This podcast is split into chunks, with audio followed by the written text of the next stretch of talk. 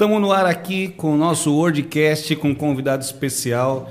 A gente tem muita coisa especial aqui hoje. Hoje o Rafa está fazendo aniversário. Parabéns, Rafael Riqueto. Obrigado. Fazer um programa especial de aniversário para você. Pois é. E a gente ganhou um presente aqui também, que é a participação do pastor Mohamed Ali Kassab. Que inauguração sensacional. Obrigado, viu? Ter aceitado Boa noite para todos vocês. Uma alegria estar aqui presente, né? Então tá bom. Você é um presentão na minha vida. Primeiro, é o primeiro. Sou o primeiro? Você é o primeiro desse novo estúdio. Desse novo estúdio. Desse novo bom estúdio. estar inaugurando isso com vocês, muito bom. Como é que é fazer um programa de aniversário? Pois é, e tecnicamente brinquei ainda, né? Estou com meu avô e com avô meu pai. E pai. oh, não exagera aqui, ó. Avô é? e pai. Trocando um pouquinho, né? Muito eu sou bom. o avô, ele é o pai, mas eu sei que não parece, ao contrário, né? Causa da minha barba branca. Que isso? Pastor Mohamed, é muito legal ter você aqui nesse, nesse podcast. A gente vai falar de tudo aqui, né, nesse podcast. Aliás, um abraço para quem está assistindo a gente aí, tá? Obrigado pela, por estar tá acompanhando o nosso podcast. A gente promete fazer programas cada vez melhores. Difícil trazer convidados melhores depois desse, mas é. prometo que vai ser bem legal todos os podcasts. Você falou que ia me elogiar mesmo e está elogiando. Falei e vou fazer isso, a toda oportunidade que eu tenho. a, a gente vai falar de tudo, né? A gente quer falar, por exemplo, não só... A gente tem liberdade aqui total para falar de espiritualidade, para falar de trabalho, falar de carreira, tantas coisas. E você é um combo, para mim, de muitas coisas nesse sentido, porque você teve uma carreira bem legal, você criou uma marca do zero, né, uma marca que ficou, se tornou famosa, depois abriu mão de tudo isso, foi para um outro mundo muito diferente, lida com gente, então acredito que tem bastante a acrescentar aí. Obrigado. É, na verdade, sempre que a gente se encontra, em qualquer momento, e a gente tem muitos encontros de amigo, e a gente sempre fala de tudo, então não vai ser difícil Verdade. fazer o que nós temos que fazer aqui hoje, não. Vai ser como tivesse em casa, sentado na mesa de Aí. casa, tomando um café. Acho que isso que é gostoso, né? Da ideia do é. podcast, né? De sentar e bater um papo e, e, transmitir esses papos que certamente são coisas é, tão legais. A diferença né? é que eu tô com um microfone e um fone no ouvido, é. mas de resto... De resto é a mesma resenha, né? É a resenha pouco, que é legal. Daqui a pouco o café chega. É, sim. A menina do café ali. Eu só deixei aqui um muito bom. Mas conta um pouquinho então, pastor, porque eu pouco conheço essa, essa visão empreendedora, né? O pastor Eduardo sempre fala bastante né, de, da, da, questão da marca e tudo mais.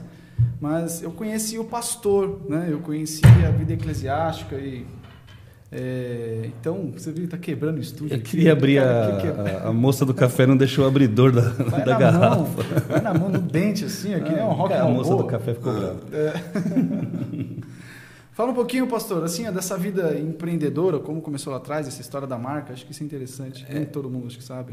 Começou precoce, e esse foi o grande problema da minha vida é, é, empresarial, muito precoce, eu tinha uma, uma ideia de, muito cedo, ser dono do meu nariz, né, e aí, acho que isso serve até para para um alerta, né? Começar contando da minha, do meu começo, dizendo para os outros não fazerem igual, né?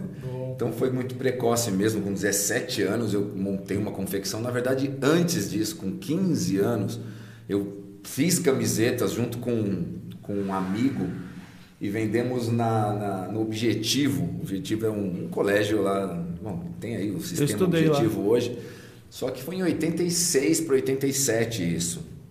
E, e, a gente tinha assistido, isso é legal, a gente tinha assistido um filme na época de surf que era uma aventura no Havaí, uma coisa assim. Um cara que ganhava um campeonato de numa piscina do Texas.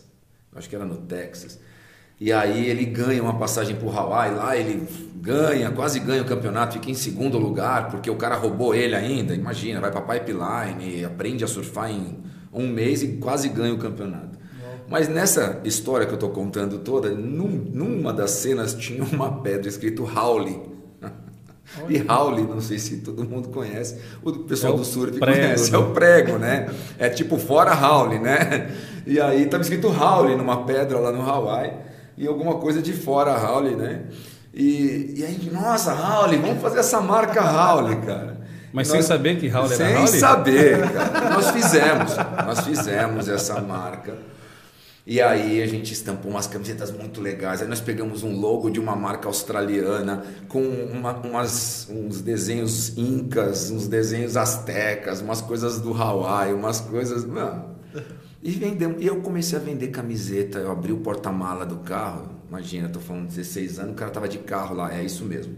Eu tava de carro, não tinha carta, dirigia até lá no colégio, abri o porta-mala e vendia, meu, 20 camisetas num dia. E era uma galera do surf. E eles mesmo também acho que não tinham se ligado ainda, porque era um começo até do surf nessa época nossa.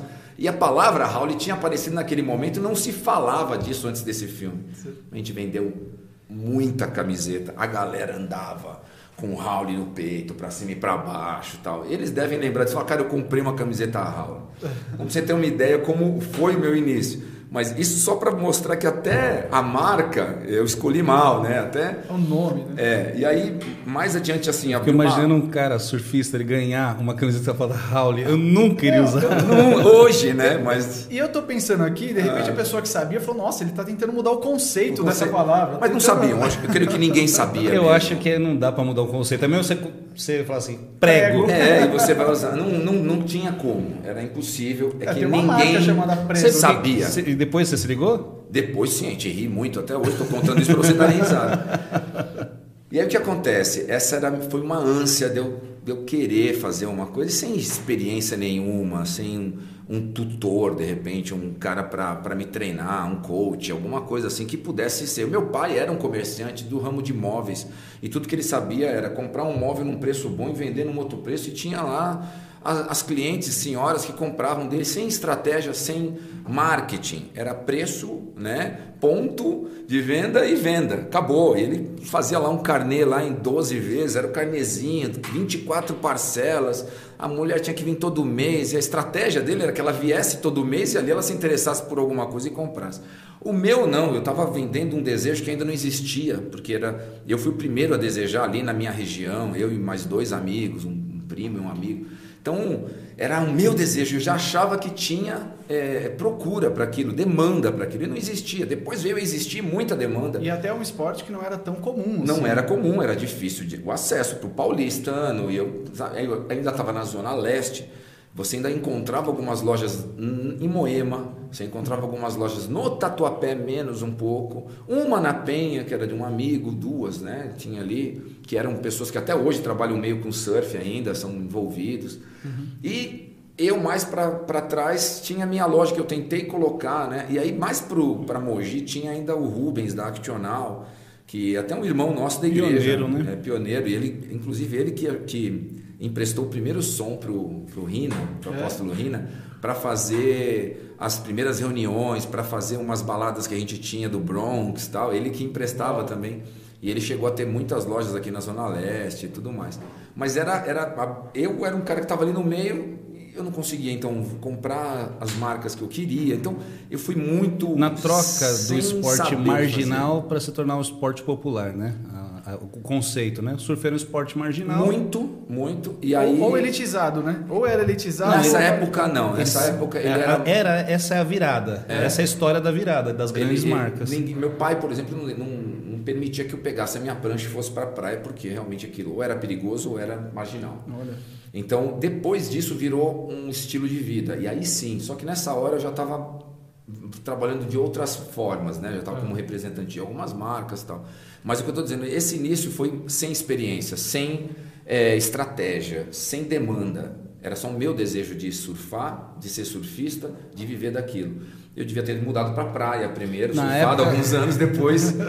na né? época dos militares, Conhecido... eles tiravam os surfistas da água, quebravam, quebrava as pranchas. As pranchas é, de tão era... marginal que era. Exatamente. Que era esporte de maconheiro, né? É. Aí, anos 90. Ainda é. Explodiu, diferente. Né? É diferente. Agora é o do médico, é, do advogado. Né? Mas assim, mudou muito, né? E aí. Então foi, foi assim, mas eu, eu me mantive muito tempo nesse, nessa, nesse mercado, e nesse, nesse meio tempo fui para o mercado de imóveis também. Olha. Então, quer dizer, eu acabei tendo depois uma confecção por alguns anos, uhum. depois eu, eu, eu voltei a, a, trabalhar no ramo do meu pai, que seria móvel, decoração e tudo mais, tive algumas lojas e tal. E depois voltei de novo para o surf. E aí algumas marcas já do mercado surf mesmo, internacional, que era Billabong, essas marcas, uhum. O'Neill e, e outras de acessórios e tal. Então eu fiquei meio transitando nisso até ter a minha própria confecção, né, de novo, que aí era a, a beachwear, que seria a, a dos biquínis, dos, dos, das sungas, moda praia mesmo. Não era nem moda surf, eu fui para moda praia. Legal. E peguei o know-how que eu tinha, os clientes que eu tinha, tudo, e tentei é, colocar e foi, e foi muito bem. Eu ia te perguntar isso agora, porque acho que todos os começos, a gente precisa não desprezar os pequenos começos, é. né? Porque às vezes são dificuldades que a gente passa, mas o quanto que lá na frente a gente vê a conexão, né? Sim. É, são graduações que a gente vai passando, mas ajuda lá no momento a estar tá mais preparado para a hora que acerta a veia, né? É. é. O precoce foi eu ter investido dinheiro em algo que não ia dar certo. É. Por causa do, da, da, falta de estudo do mercado hum. naquela, naquela ocasião. Claro que hoje, se eu fui contar, ah, depois eu tive confecção de novo.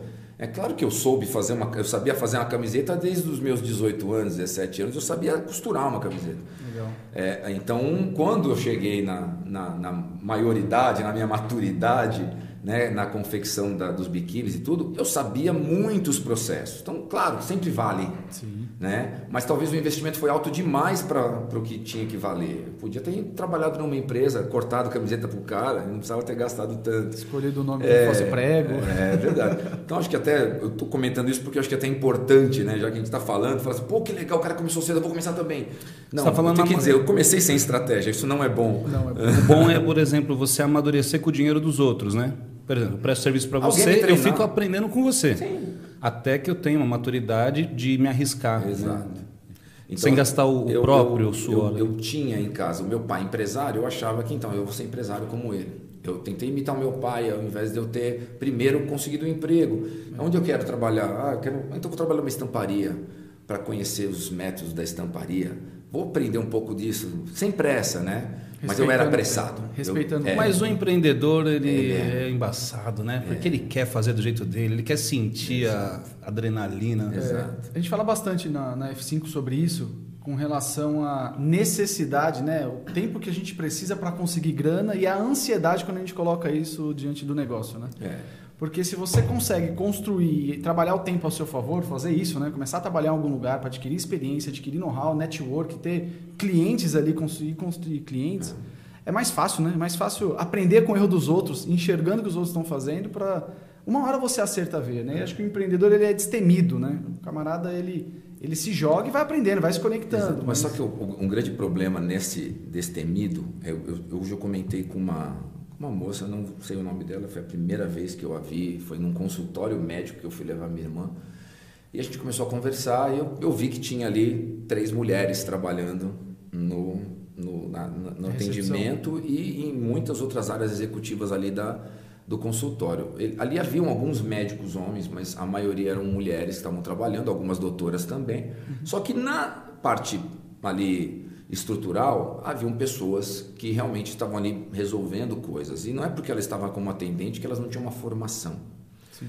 Elas tinham uma formação. Uhum. Elas, elas não foram contratadas. Ah, aqui é para recepção? Pode ser você mesmo. Não tinha um pode ser você mesmo. É, tinha. Qual é a tua formação? E todas elas tinham formação de grau superior. Legal. E, e aí eu conversando com a moça, falando, perguntando sobre isso, sobre algumas coisas para ela, tá, ah, pô, interessante tal. E aí eu comecei a falar, não, eu estou te perguntando porque é difícil. Aí eu entrei nesse, nesse mérito de é, um homem não sentaria nessa cadeira. Por quê? Porque o homem é muito empresário, o homem quer muito ser dono do seu nariz, o homem quer muito montar o seu próprio negócio, ele não quer que ninguém mande nele, isso é do homem. Né? E aí o precoce faz o quê? Com que o cara faça as coisas muito rápidas antes mesmo de se preparar.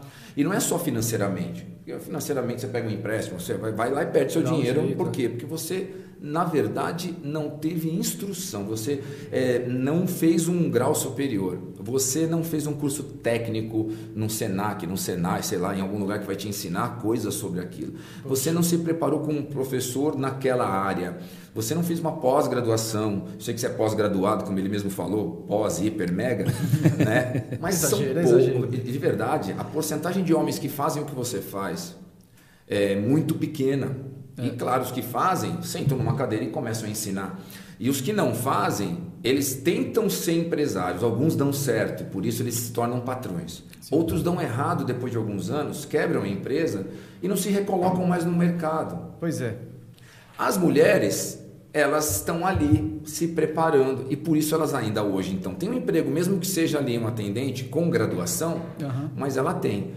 O homem que não se que precocemente tentou ser dono do seu próprio negócio sem ele ter feito um curso é, preparatório, especializado, um, um inglês, de, um, alguma né, idioma, uhum. qualquer coisa que seja que coloque no currículo dele, que se ele chegar aos 35 anos e a empresa dele quebrou, alguém pode ainda querer contratá-lo. Isso aconteceu comigo, pastor. Hum. Eu 2007 eu decidi empreender. Minha esposa tinha, tinha acabado de casar.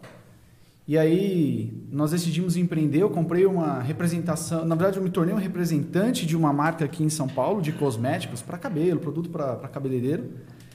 É, e começou a dar muito errado. Eu comecei a ter muito prejuízo, exatamente por isso também. Muito Sim. barriga verde ali ainda, não conseguia é, é, é, é, fazer as contas direito. E eu já tinha graduação, eu já tinha visto muita coisa dentro do mundo empresarial mas eu tive que viver aquilo um pouco na, na raça ali. E aí teve um determinado momento que eu percebi que o meu prejuízo só aumentava e foi muito fácil eu conseguir voltar para o mercado de trabalho e eu glorifico a Deus o tempo todo exatamente por isso. Porque Você tinha preparação. Eu tinha uma preparação. Exato. Então, na hora que eu falei assim, olha, agora chega, porque daqui eu não consigo mais, eu dei um grito no mercado, eu consegui voltar, até para a empresa que eu trabalhava mesmo. Eu liguei lá e falei, olha, quero voltar a trabalhar, voltei para o mercado. Então, é, eu super concordo, eu vivi isso. Mas tem um contraponto disso também. Hum. Porque às vezes, quando você não tem é, opção, você também se transforma num leão exatamente pela falta claro. de opção. É, é, tipo assim, ó, eu tenho um plano B. Beleza, então separa aqui o projeto, ótimo, de forma adequada e vai para o plano B. Eu não tenho plano B, tenho que fazer esse negócio dar certo que também é o caso de muita gente. Sim. Eu valorizo muito, por exemplo, é, o, o, imigrante como teu pai, o nordestino que veio sem nada. Essas pessoas não têm mais o que perder. Já perderam o que tinha que perder. Então faz dar certo. A, a sensação que eu tenho é que quando a gente tem muitas opções, você não vai extrapolar nenhum limite. Você sim, fala, bom, está seguro aqui, vou parar por aqui, eu continuo desse outro caminho. E você vê grandes histórias de sucesso, cara, não teve muita opção. Sem dúvida tem esses dois pontos. Você está falando de alguém que, que, que não tem uma outra opção, tá? Ele não pôde estudar, ele não teve a mesma chance que eu, você ou qualquer outro. Eu, né, eu tive minha graduação e tudo. Né? Poderia ter me graduado mais, mas eu fui empresário muito cedo, tá? Então, assim, eu estava com 18 anos, eu estava na faculdade. Eu perdi dois anos de faculdade porque eu estava trabalhando. Aí eu fui lá e terminei mesmo, fui lá, me, me esforcei e terminei, mas eu não, eu devia estar terminando meu estudo, eu creio, do Sim. que eu ter aberto uma confecção. Estou dizendo de, da prática. Não, eu estou dizendo de, de, algo que eu. A... Você teve chance. Exato. Tem pessoas que não vão ter essa chance e vão, de alguma maneira, tentar um negócio, seja ele informal, começa numa venda numa, numa, feira da madrugada, numa feira mesmo, vai vender pastel, tudo isso. É, o cara se torna um empresário do pastel, vendendo pastel, tudo bem, não precisa estudar para fazer pastel. Depois ele, ele precisa ter muita sorte de, de empreender certo o seu dinheiro, de não gastar errado. Tudo bem, isso dá muito certo. Muitos empresários, inclusive dono de constru, donos de construtoras, fizeram seus filhos estudarem e eles mesmos não estudaram. É, então, claro que vai dar certo. Tanto é que metade das empresas dá certo, mas metade dá errado. É uma grande parte, né? Esse é o grande problema. É, o preco... E eu comecei falando sobre o precoce, né? Sobre o... eu posso esperar um pouco mais. Eu posso trabalhar um pouco mais numa empresa ganhando menos, mas eu vou ter mais experiência e um pouco mais de. O meu emocional precisa estar mais é, maduro. Um cara com 18 é diferente de um cara de 25, de 28, né? E dá para esperar talvez até uns 25 para começar a botar dinheiro talvez até de empréstimo ou todas as suas economias, você economizou 300 reais por mês e hoje você tem um dinheirinho para você começar a fazer um negocinho. Então é mais por isso. Então, mas tem que ser um leão. De qualquer... No Brasil você precisa ser um leão. Não tem muita opção. Em né? qualquer situação. Nossa, eu lembrei quando eu comecei esse negócio, fui conversar com o pastor Eduardo, ele falou: olha, aqui em São Paulo tem que ser leão para atuar nesse mercado. Você lembra disso? Nem vai lembrar, né? Lembra? Não lembro, não. Mas imagina, é, é, é, algo que eu falaria. Esse, é. o, um rapaz falou para mim assim, pastor, quero começar um pet shop. Falei, puxa, que legal, que bacana. Você, tem, você fez um planejamento, né? Exatamente para essa questão do precoce, né? Só, só quero fazer. Você fez um planejamento? Não, não sei o quê. mas eu comecei a aconselhar ele, e como o pastor ele pensou que eu estava fal falando para ele, para ele não entrar muito a fundo, para ele Aí ele falou assim: Ó, oh, pastor, pode ficar sossegado, viu? Olha, eu, eu não, não, tenho pretensão nenhuma de ficar rico. Eu falei: então nem começa, brother. Não começa de, num negócio de marcha ré, cara. Você já vai começar de marcha ré. Eu não quero ganhar muito é. dinheiro. Então não dá certo. Ou você vai ou você não vai, claro, cara. Porque claro. não tem. É, é, é, tem uma série de questões nesse mercado que é você tem que arrancar de alguma forma. Eu sou a favor, eu sou a favor não, eu defendo um pouco mais a questão do precoce, se fosse uma questão de lados aqui, porque você também adquire maturidade se, se aventurando, talvez, se machuca muito mais, assim como eu me machuquei, o Rafa, você. Uhum. É, mas uma hora você adquire maturidade e é necessário, porque uma coisa que precisa sair é a questão da inocência. As coisas não são fáceis, ninguém vai te dar nada se você não brigar muito por aquilo que você quer, não vai rolar. Mas não dá para você fazer um, um alguém que está na idade da inocência não ser inocente. É, e essa que é a maturidade. Essa né? é a questão. É, o John Viver fala que a maturidade não vem pela idade nem pelo conhecimento, vem pelo sofrimento. Tá, mas, mas você tem, tem um, você colocar uma criança para sofrer coisas de adulto, ela não, não, não tem que passar por aquilo. Então ainda é Concordo. uma inocência de e criança. E tem gente que se joga, né? Se joga para buscar uma frustração é, até, né? Exatamente. Então isso pode, pode fazer o cara trilhar um caminho mais longo. E esse mais longo não é, ah, mas isso aí tudo está nas mãos de Deus. Não, tem um, tem um caminho que você acaba trilhando mais longo que não precisa ser. E não, na verdade, nem precisa, não deveria. Uhum. É. é o não deveria, né? Se eu fizer uma, um, algumas coisas na hora certa, brincar na hora de brincar, trabalhar na hora de trabalhar, criança não trabalha, falou... criança não trabalha. É. então, assim, se você fizer as coisas na hora certa, dá muito mais chance de Mas dar, é o que você falou certo. no começo. Você falou assim, se eu tivesse tido um mentor, uhum. é, porque é o, é o mentor que vai dizer assim, ó, ainda não é hora, né? E, e às vezes você vai ver né, é um, um um pai, já que teve um desenvolvimento, que estudou, que, ou que de alguma forma se desenvolveu, ele vai criar o filho dele para ser um campeão. Sim. Mas ele vai soltar na hora certa, ele vai, ele vai fazer o filho criar essa aventura ah. na hora certa. Né? Então é, o papel do mentor. É.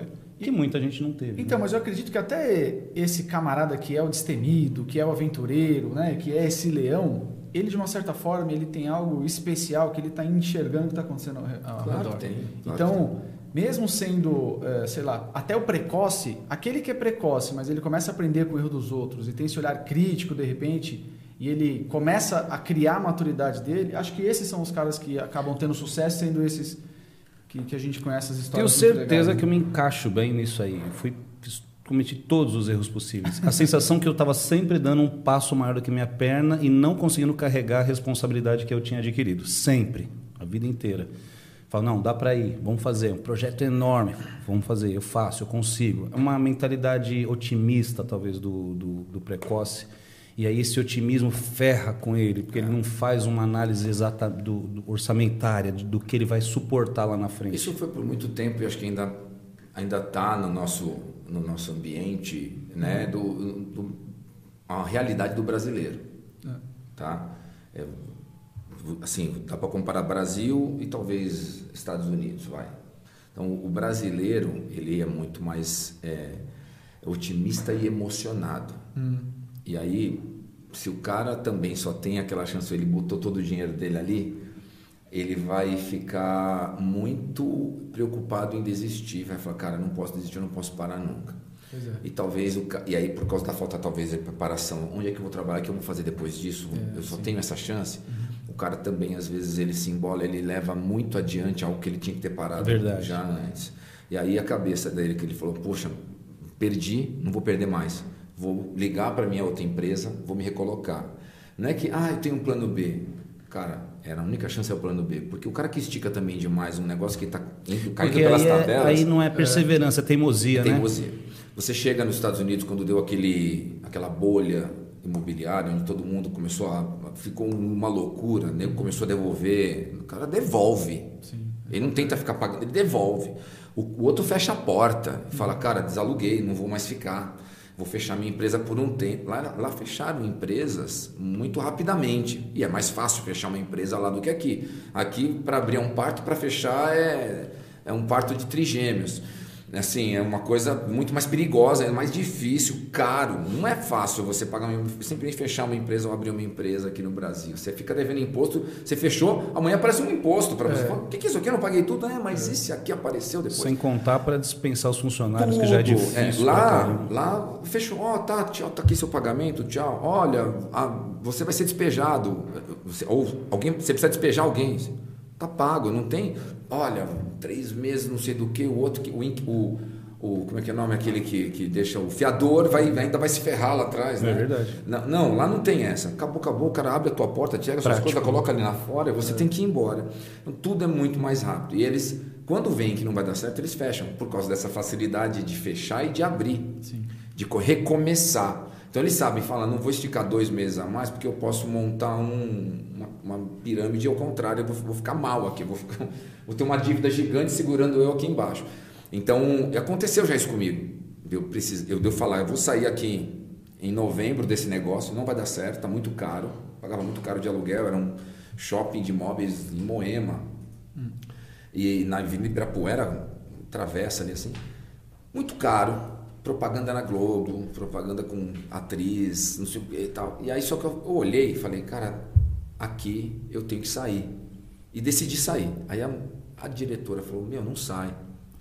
Eu falei, meu, meu cliente compra até aqui, que é em Moema. O meu cliente não compra em dezembro e janeiro, ele não usa o décimo, não usava o décimo é, terceiro para comprar, então eu tinha que saber o meu negócio. E eu sabia. Para quem estava vendendo acabou já, eles já mobiliaram a casa deles, eles vão curtir o final do ano. Eles não vão usar 13 terceiro, eles pagam 13 terceiro. Então eu tenho que conhecer o meu cliente. Muito bom. Eu conhecia, eu falei, eu vou sair aqui. Por quê? Porque eu não vou conseguir pagar dois meses dobrado de aluguel aqui de janeiro, porque era era um mês era aquele como se fosse o 13 terceiro, eles cobravam mais e também faziam uma propaganda, tinha toda um, uma questão de shopping. Ela não fica porque você vai ver que vai ser Cara, eu, ah, é, a loja era linda. Eu falei, pô, como eu vou desmontar isso aqui? Tá bom, tem certeza? Não, você vai ver, você vai ver. Te garanto, te garanto, fiquei. O que eu, eu vendia um valor aqui, que eu fechava um, um, Eu tinha um ponto de equilíbrio na loja que eu tinha que vender na época, 80 mil reais. E 80 mil reais eu ficava no zero a zero. E eu vendia até novembro 80 mil reais naquele mês. Era pouco para uma loja em Moema, mas eu vendi e uhum. paguei. E eu falei, cara, o, mês, o ano inteiro eu paguei isso. Eu falei assim, novembro eu não vou conseguir vender isso. Não, você vai, vai dobrar, porque não sei o que. E tinha algumas lojas que eram um pouco mais populares do que a minha, que talvez venderem, vendessem aquilo, venderam aquilo. Uhum. A minha simplesmente chegou em, em, em, em dezembro, né? A minha loja vendeu 27 mil. Que era a sua previsão? E eu tinha um ponto de equilíbrio de 80. Só que eu tinha que vender mais do que 80, porque meu, meu aluguel ia ser mais caro. Eu tinha aquela, aquela, aquela taxa de, de publicidade que ia ter. Era, era Araci Balabanian, sei lá, mas aquela que fazia sai de baixo uhum. E tal, aquela senhora. E, e eu vendi 27. Falei, cara, eu preciso sair. Ela falou, não, você vai ver janeiro. Eu falei, não, vou, acabou, eu já estou devendo para você. É, e eu não era um cara que tinha uma sobra, era ponto de equilíbrio. Tudo que eu vendia, eu pagava e eu ficava no zero a zero, estava tudo bem. Mas chegou no outro mês 18 mil, eu lembro dos números. Janeiro foi 18. Nossa. Faz a conta para trás. É. 27 para 80 mais o que era o, o, a taxa maior. Aí você pega 18 para 80, 80, quase 100 mil na verdade. Era 80 mil de um, ano, de um mês, 70 do outro que eu já estava devendo. Em dois meses que eu vacilei. Era um ano recuperando depois. Mil. 150 mil. É, era um ano tendo que vender acima dos 80 mil para conseguir recuperar o prejuízo. Olha. Eu falei: o que, que você vai fazer por mim agora? Ela é. Eu sou só a gerente. Aí você vai falar com o dono do shopping, vai pedir para o cara né, não, não cobrar os aluguéis, você vai explicar o que ela fez, que você queria sair, que não sair e tal. Ele fala: Bom, eu posso te processar? É. Ele vai tentar fazer de tudo para te processar, você vai tentar fazer de tudo para não ser processado, e aí você vai ter uma conta que você tem que pagar. É, Acabou. Então, o, o, o, você não pode se emocionar. É. Olha, você tem que saber o teu negócio. Eu sabia, eu não deveria ter me emocionado. Eu sabia quem era o meu cliente. Sim. Eu não teria nenhum motivo de ficar. Eu podia sair. Eu, eu ia ficar é. com um prejuízo menor. Eu ia pagar para ele uma multa para sair, uns 10 mil reais. Saía, não ficaria com 150. Então a gente precisa ter essa, essa maturidade. Então o negócio, para ele ser bom, você precisa entender quanto ele é ruim. Sim. Você precisa entender isso. né? Porque é, você tem que olhar, o, é bom, tá, demanda, o quanto vende, mas o quanto ele é ruim, né? O quanto ele não é bom, né? Onde eu não posso entrar, onde eu posso atuar no momento em que ele for ruim. E, e também entender quem é que está do outro lado do balcão, né? Porque essa pessoa que era uma gerente, o papel dela, o trabalho dela era fazer você ficar lá mais 5, 6, 7 meses. Era te endividar. Era te endividar. Era, é que nem um, um gerente de banco. Que, o papel ele, dele é te endividar. O papel dele é te endividar. Então você precisa saber também dentro dessa o, relação. Eu lembro uma vez, é, teve uma explosão de, de, de, dessa mentoria pastoral das igrejas, tudo, muito, muita, muita pressão. E aí tinha uma, uma fábula, uma coisa assim ruim, que era que a gente não é dos que retrocedem. Então, o crente, muitas vezes, ele tinha vergonha de admitir uma falência. Eu lembro uma pregação do Silas Malafaia muitos anos atrás. Ele falou: gente, isso aí tem endividado pessoas, tem atrapalhado pessoas a recomeçar. Não... Tem hora que você tem que parar, tem hora que você tem que recomeçar, ah. tem hora que você tem que admitir a tua falência para você poder começar de novo. Aquilo foi um ponto muito importante, porque eu só conhecia um lado daquilo. Eu sei que hoje o evangelho está muito mais amadurecido até os pastores também, as igrejas, muito mais amadurecidas. As pessoas têm mais informação também, entendem que isso não é uma. O, o, isso não é uma questão de, de um ponto teológico, é uma visão de alguém. Sim. Não é um ponto teológico, não é aquilo que as pessoas sérias pregam. Mas eu vi muita gente se dar mal por isso. Por exemplo, com o empréstimo de um carro, como você falou, nos Estados Unidos a pessoa pega e devolve. Sim. Vai chegar num ponto que não, é, não significa que você está retrocedendo, que você é um fracassado, que você. Não, você... Bom, nesse momento da minha vida eu precisei fazer isso.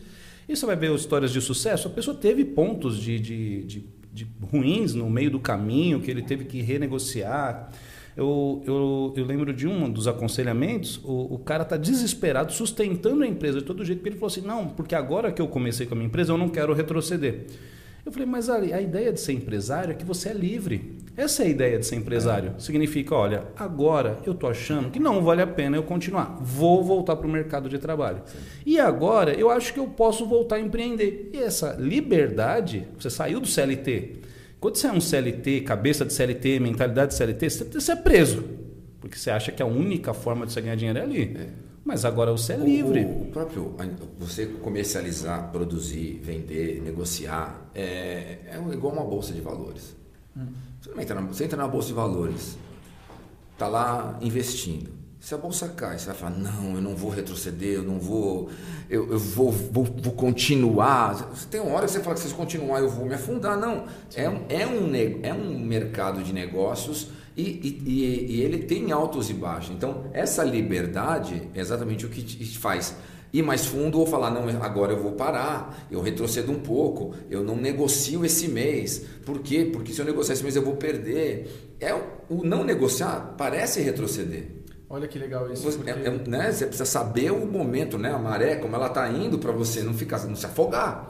É isso que você é, Deixa eu só dar um, um instantinho. É, para o pessoal que está assistindo aí, se você puder compartilhar, a, curtir aí também, se inscrever no canal, interagir aqui com a gente e até também mandar perguntas também. Se você que tiver perguntas aí, pode mandar para a gente também, para que a gente possa deixar o programa mais, mais perto aí da, das tuas expectativas. Falou, pessoal? Isso Muito aí. bom.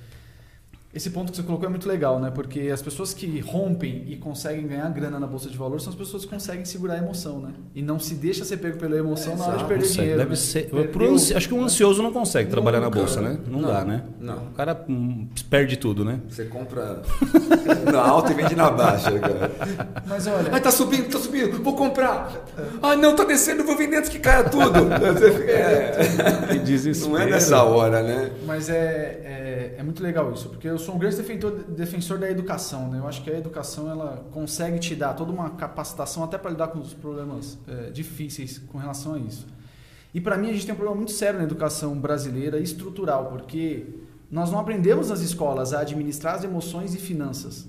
Malemar nós aprendemos a lidar com dinheiro nas escolas e depois que você entra para o mercado de trabalho ou para o empreendedorismo, é que você vai aprender tudo isso na raça. Na escola eu só aprendi a administrar o dinheiro da coxinha. Nunca falou de dinheiro isso. na escola. Aí você pega, Na escola né? eu só me preparava para tentar fazer a prova e não repetir. Esse e é as escolas ainda são assim. São assim. Eu tava, minha, minha filha estava numa escola... provam. É. Não, é engraçado, porque se você reprova, você vai passar o próximo ano para ela mesma trabalha para pagar a sua faculdade, ele trabalha para pagar os teus estudos. Então, a gente funciona num sistema de escassez e a escassez de medo de perder o dinheiro vai me fazer não segurar a emoção.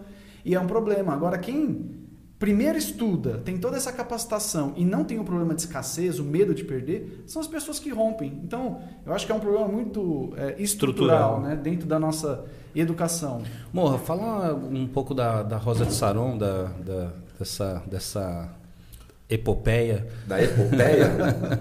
Você quer. É porque eu, eu te conheci nessa fase, né? Eu conheci é. você com um carro com uma maré lotada de roupa, você para cima e para baixo, vendendo, criando uma marca, daqui a gente comemorando certas vitórias que você tinha, te vendo na televisão.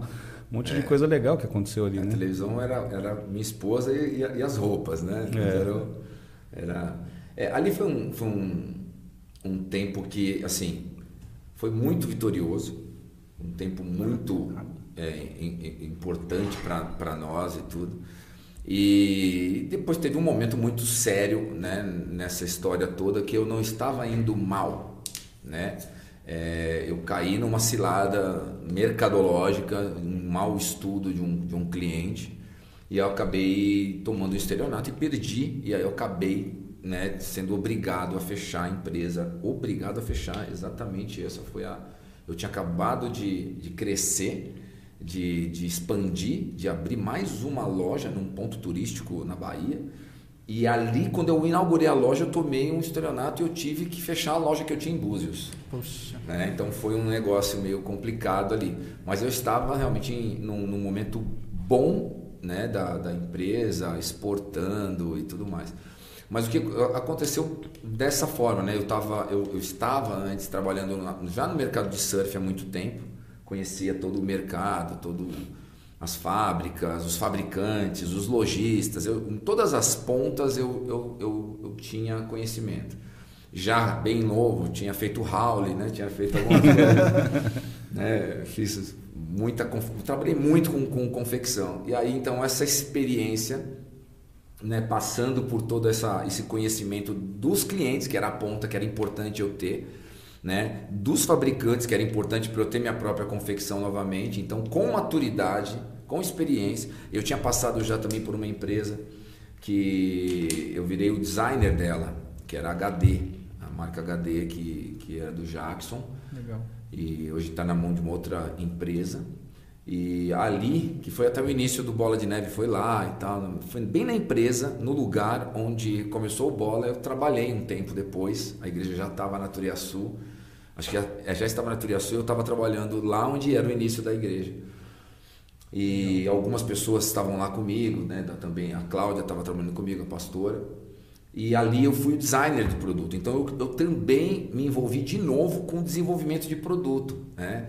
Eu fui do representante, eu era desenvolvimento na minha empresa, desde desde Howley, desde a fábrica que eu tinha, né, eu não contei muito o início, né, que o início também eu tive loja de surf, eu tive uma confecção, eu tive fábrica, eu costurava, eu tinha a costureira, eu tinha um monte de a costureira faltava, eu sentava. Então é aprendi, mesmo? É. Que legal. A ponto de sentar na máquina sentar e costurar. Na máquina, eu costuro uma camiseta dessa inteira. legal. Então, hoje você contrata um boliviano. É, então eu, aí eu, eu, eu fazia calça de moletom, pegava elástico. Eu aprendi tudo. Que a mulher falava, ó, senta aí, é assim que faz, ó. Senão não vai sair. Eu falava, tá bom. É. Ela sentada aqui, eu aqui, ó, fazendo junto com ela, né? Então tinha galoneira, tinha reta, tinha Minha mãe teve uma convecção. Lembro todos esses nomes. É, eu tinha todas essas máquinas. Tinha máquina de corte, eu cortava 500 peças, de uma vez eu infestava os tecidos, fazia o corte de uma, uma vez meu pai cortou o próprio fio da máquina, eu deu uma explosão. Eu fiz Fez isso. também? Fiz. Está cortando aqui, o fio está aqui.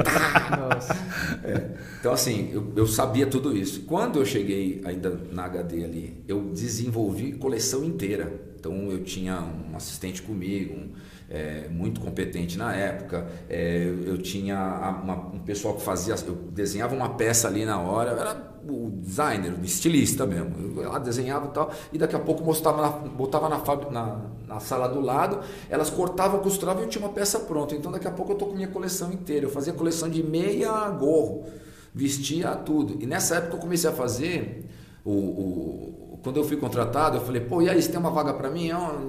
Onde? No masculino? Ele falou, não, só tenho no feminino. Puxa. Falei, não, cara, eu queria fazer bermuda masculina. Ele falou, não, tem no feminino, você vai trabalhar no feminino. falei, tá bom. E aí foi meu treinamento para Rosa de Saron.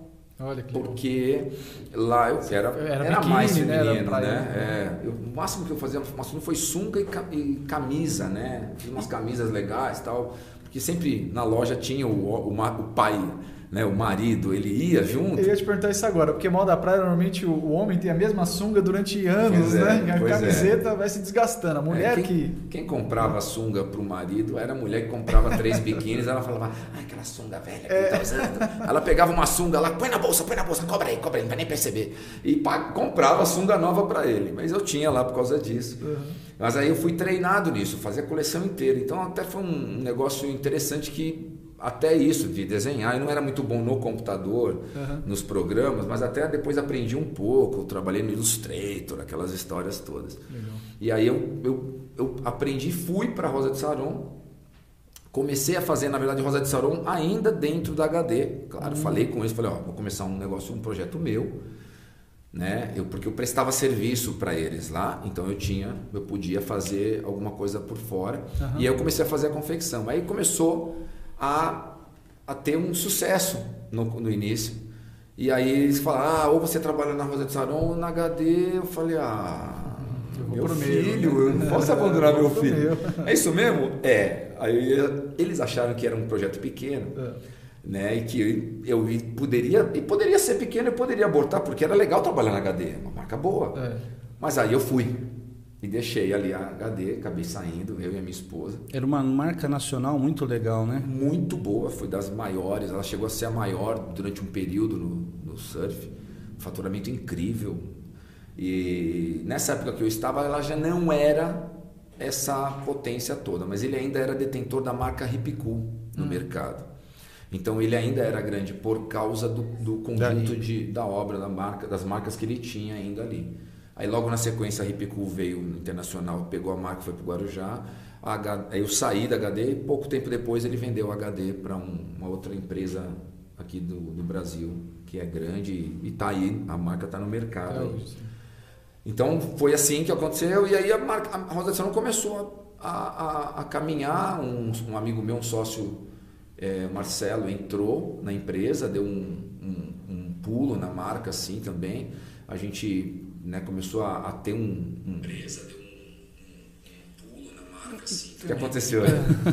Eu fui, eu fui ver os comentários e aí comentários e abriu, replicou aqui o YouTube. Pastor, me diz uma Desculpe. coisa. É, próximo do pastor Eduardo, eu vejo quanto que todas essas experiências ajudam até no pastoreio de uma igreja, né? Então, não o quanto que essas experiências não é só o pregar, né? Não é só o ministrar ali. Tem um monte de coisas envolvidas que essas experiências eu imagino quanto que é uma capacitação para lidar, né? até para instruir pessoas, né? Hum, o tempo todo isso acontece. Né? Porque a gente fala um pouco de mentoria aqui, né? E eu acho que o grande barato de uma pessoa que está entrando para o mercado, ou até para o mercado de trabalho, não só para o empreendedorismo, para o mercado de trabalho, é quando ela está aberta para alguém enfiar o dedo na cara dela e falar onde estão tá os problemas para ela poder acertar. Porque quando a pessoa é muito arrogante, né? Esse cara é empreendedor que não quer, acho que esse cara tem uma tendência a é. vacilar no mercado.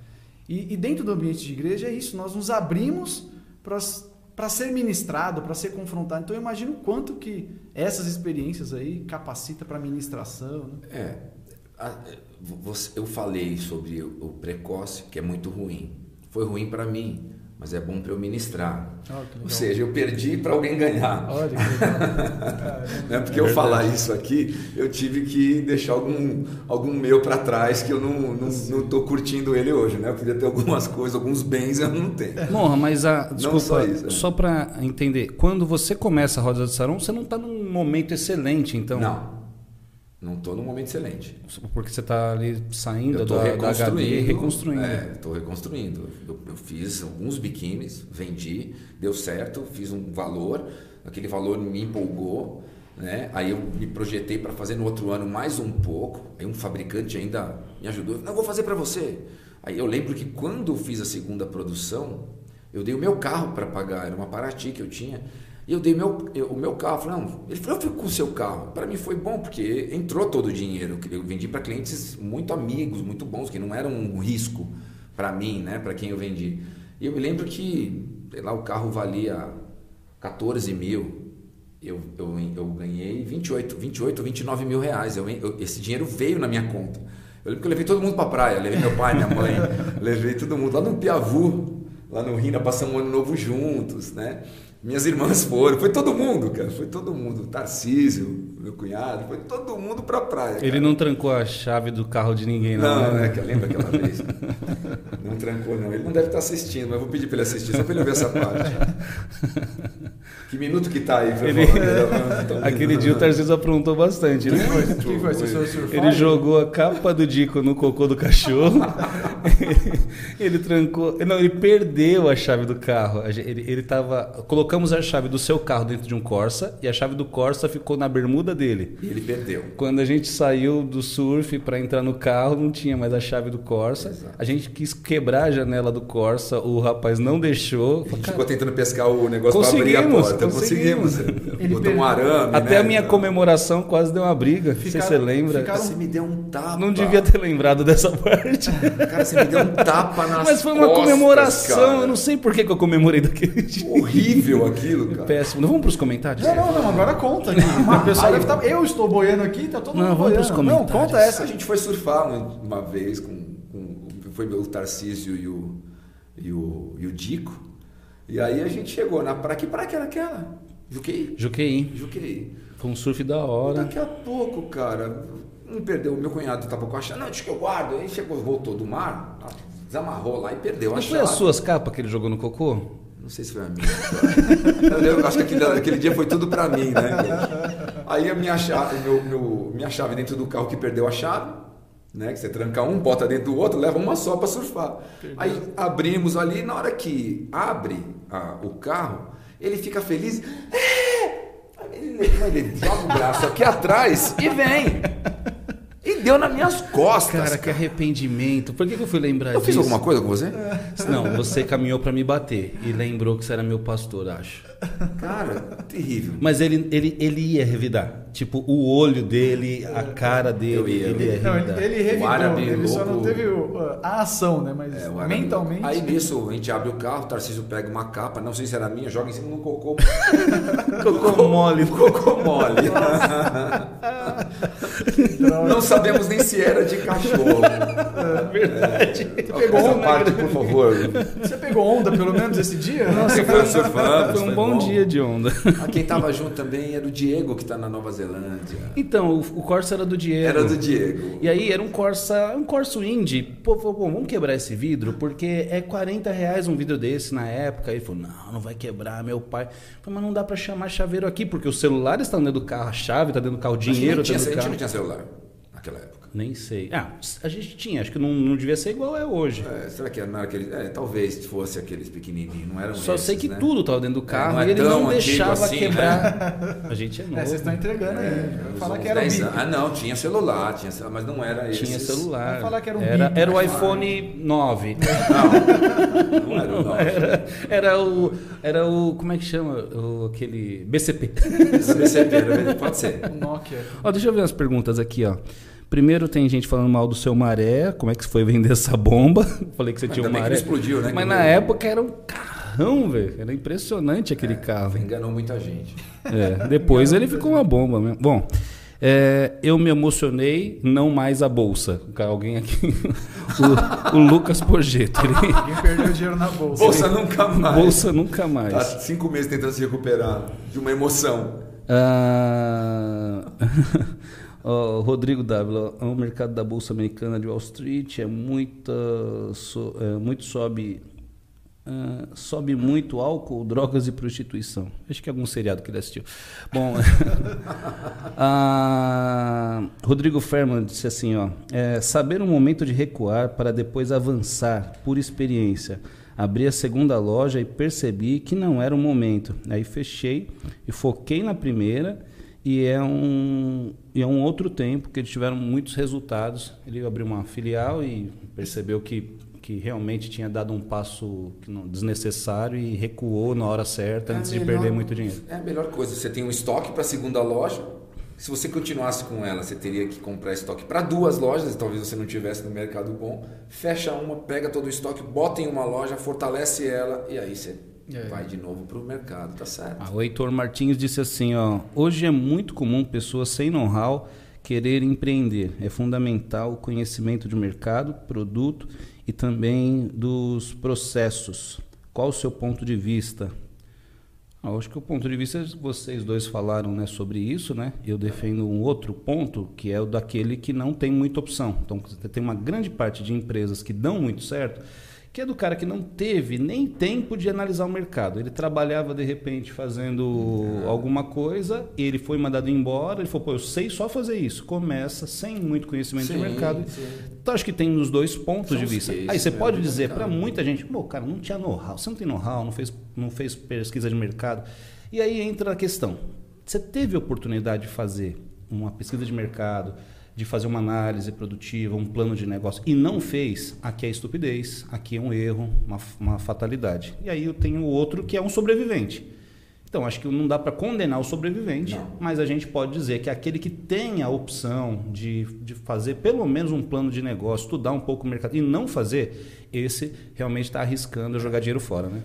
Mas você viu, eu, eu comentei um pouco com você ali fora sobre o caso do vou até falar o nome dele aqui, do Andrei. Que a história é legal, cara. Que é o. o eu estava falando com ele hoje, há pouco, tá num momento de transformação mesmo na empresa dele. Mas engraçado que foi um, teve um momento em que as coisas estavam muito ruins. Bastante complicadas. É um mercado complicado. E aí ele, pô, pastor, vem aqui na minha empresa. E eu fui até a empresa dele. Pô, vem aqui para orar. A gente fomos, fomos, oramos ali e tal. Conversando um pouco. Falei, por que você acha que eu precisava fazer? Eu falei, o que, que você acha do seu negócio? Né? Ele falou, pô, eu gosto, é meu negócio, eu sempre trabalhei nisso, eu trabalhava na empresa, agora eu estou aqui, só que está difícil tal, porque é, é um mercado de pranchas, hum. surf. Né? Apesar de sermos agora a bola da vez no surf, agora nós somos o país do surf, não mais o país do futebol, é. né? É, porque o futebol tá feio, o surf tá bom. o surf tá bom, né? Então nós somos o país do surf. Nós passamos a Austrália, nós estamos na, na, na ponta. Tem, tem cinco competidores para serem campeões mundiais, para disputarem.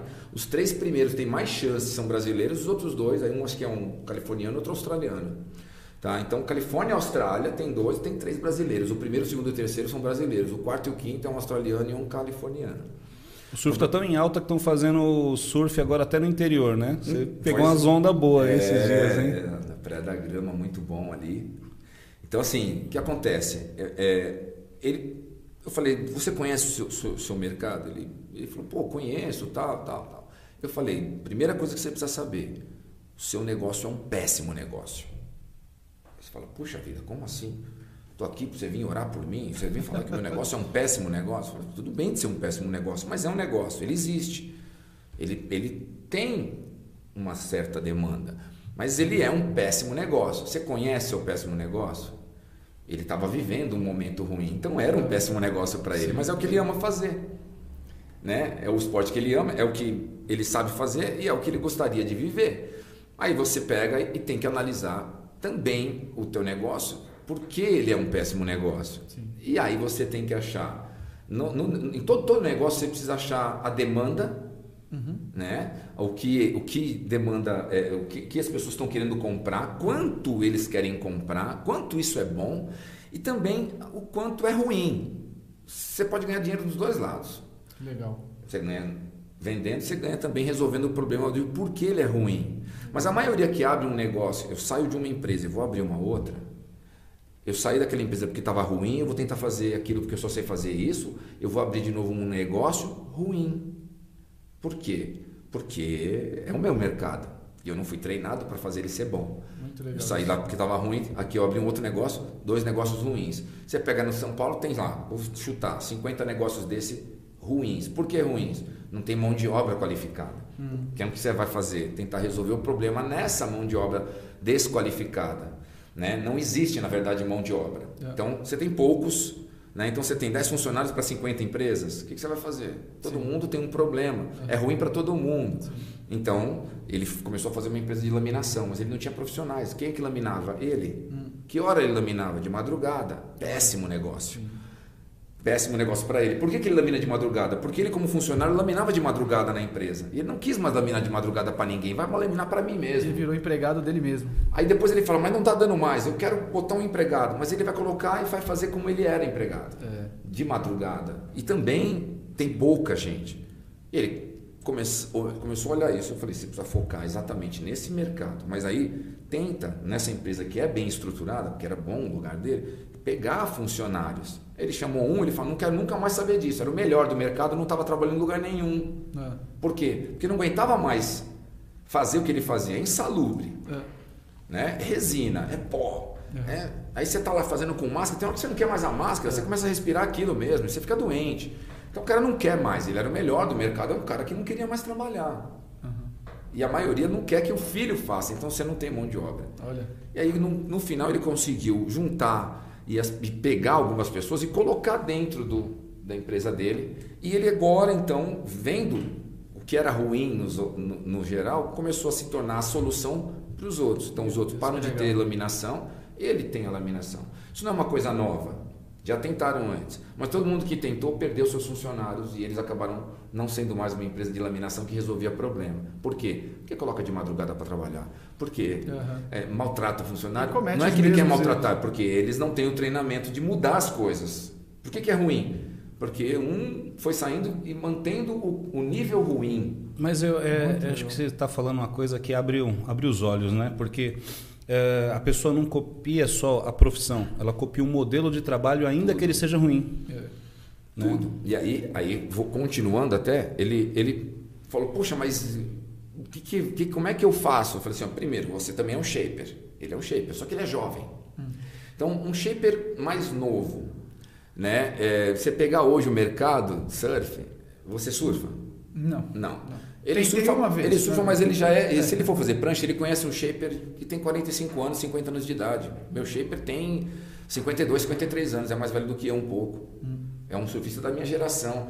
E ele é um cara que eu confio. E shaper é isso. Você vai comprar um, um, um, um carro, o carro, a marca que você quer, você vai ver se ele é bom, você vai ver a performance. E a prancha, ela é aquela coisa de fluidez. Eu confio naquele cara, a prancha dele é boa, já surfei antes, eu não vou trocar.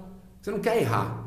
Então não vou trocar por um shaper novo. Então é um péssimo negócio para ele que a, o mercado de hoje, a, a galera de hoje, não está é, fazendo prancha e pegando um shaper novo. Vou pegar uma prancha de loja, porque também hoje com as máquinas de shapear você lá, tem pranchas você boas. tem pranchas boas no computador. Uhum. Então você compra na loja ótimas pranchas do teu tamanho, com a tua flutuação que é de alta performance. Não sem, fazer, sem risco, né? para mim. Não, sem minha risco. prancha está lá na loja. Eu posso pegar uma prancha Sim. na loja hoje. Antes não, hoje sim.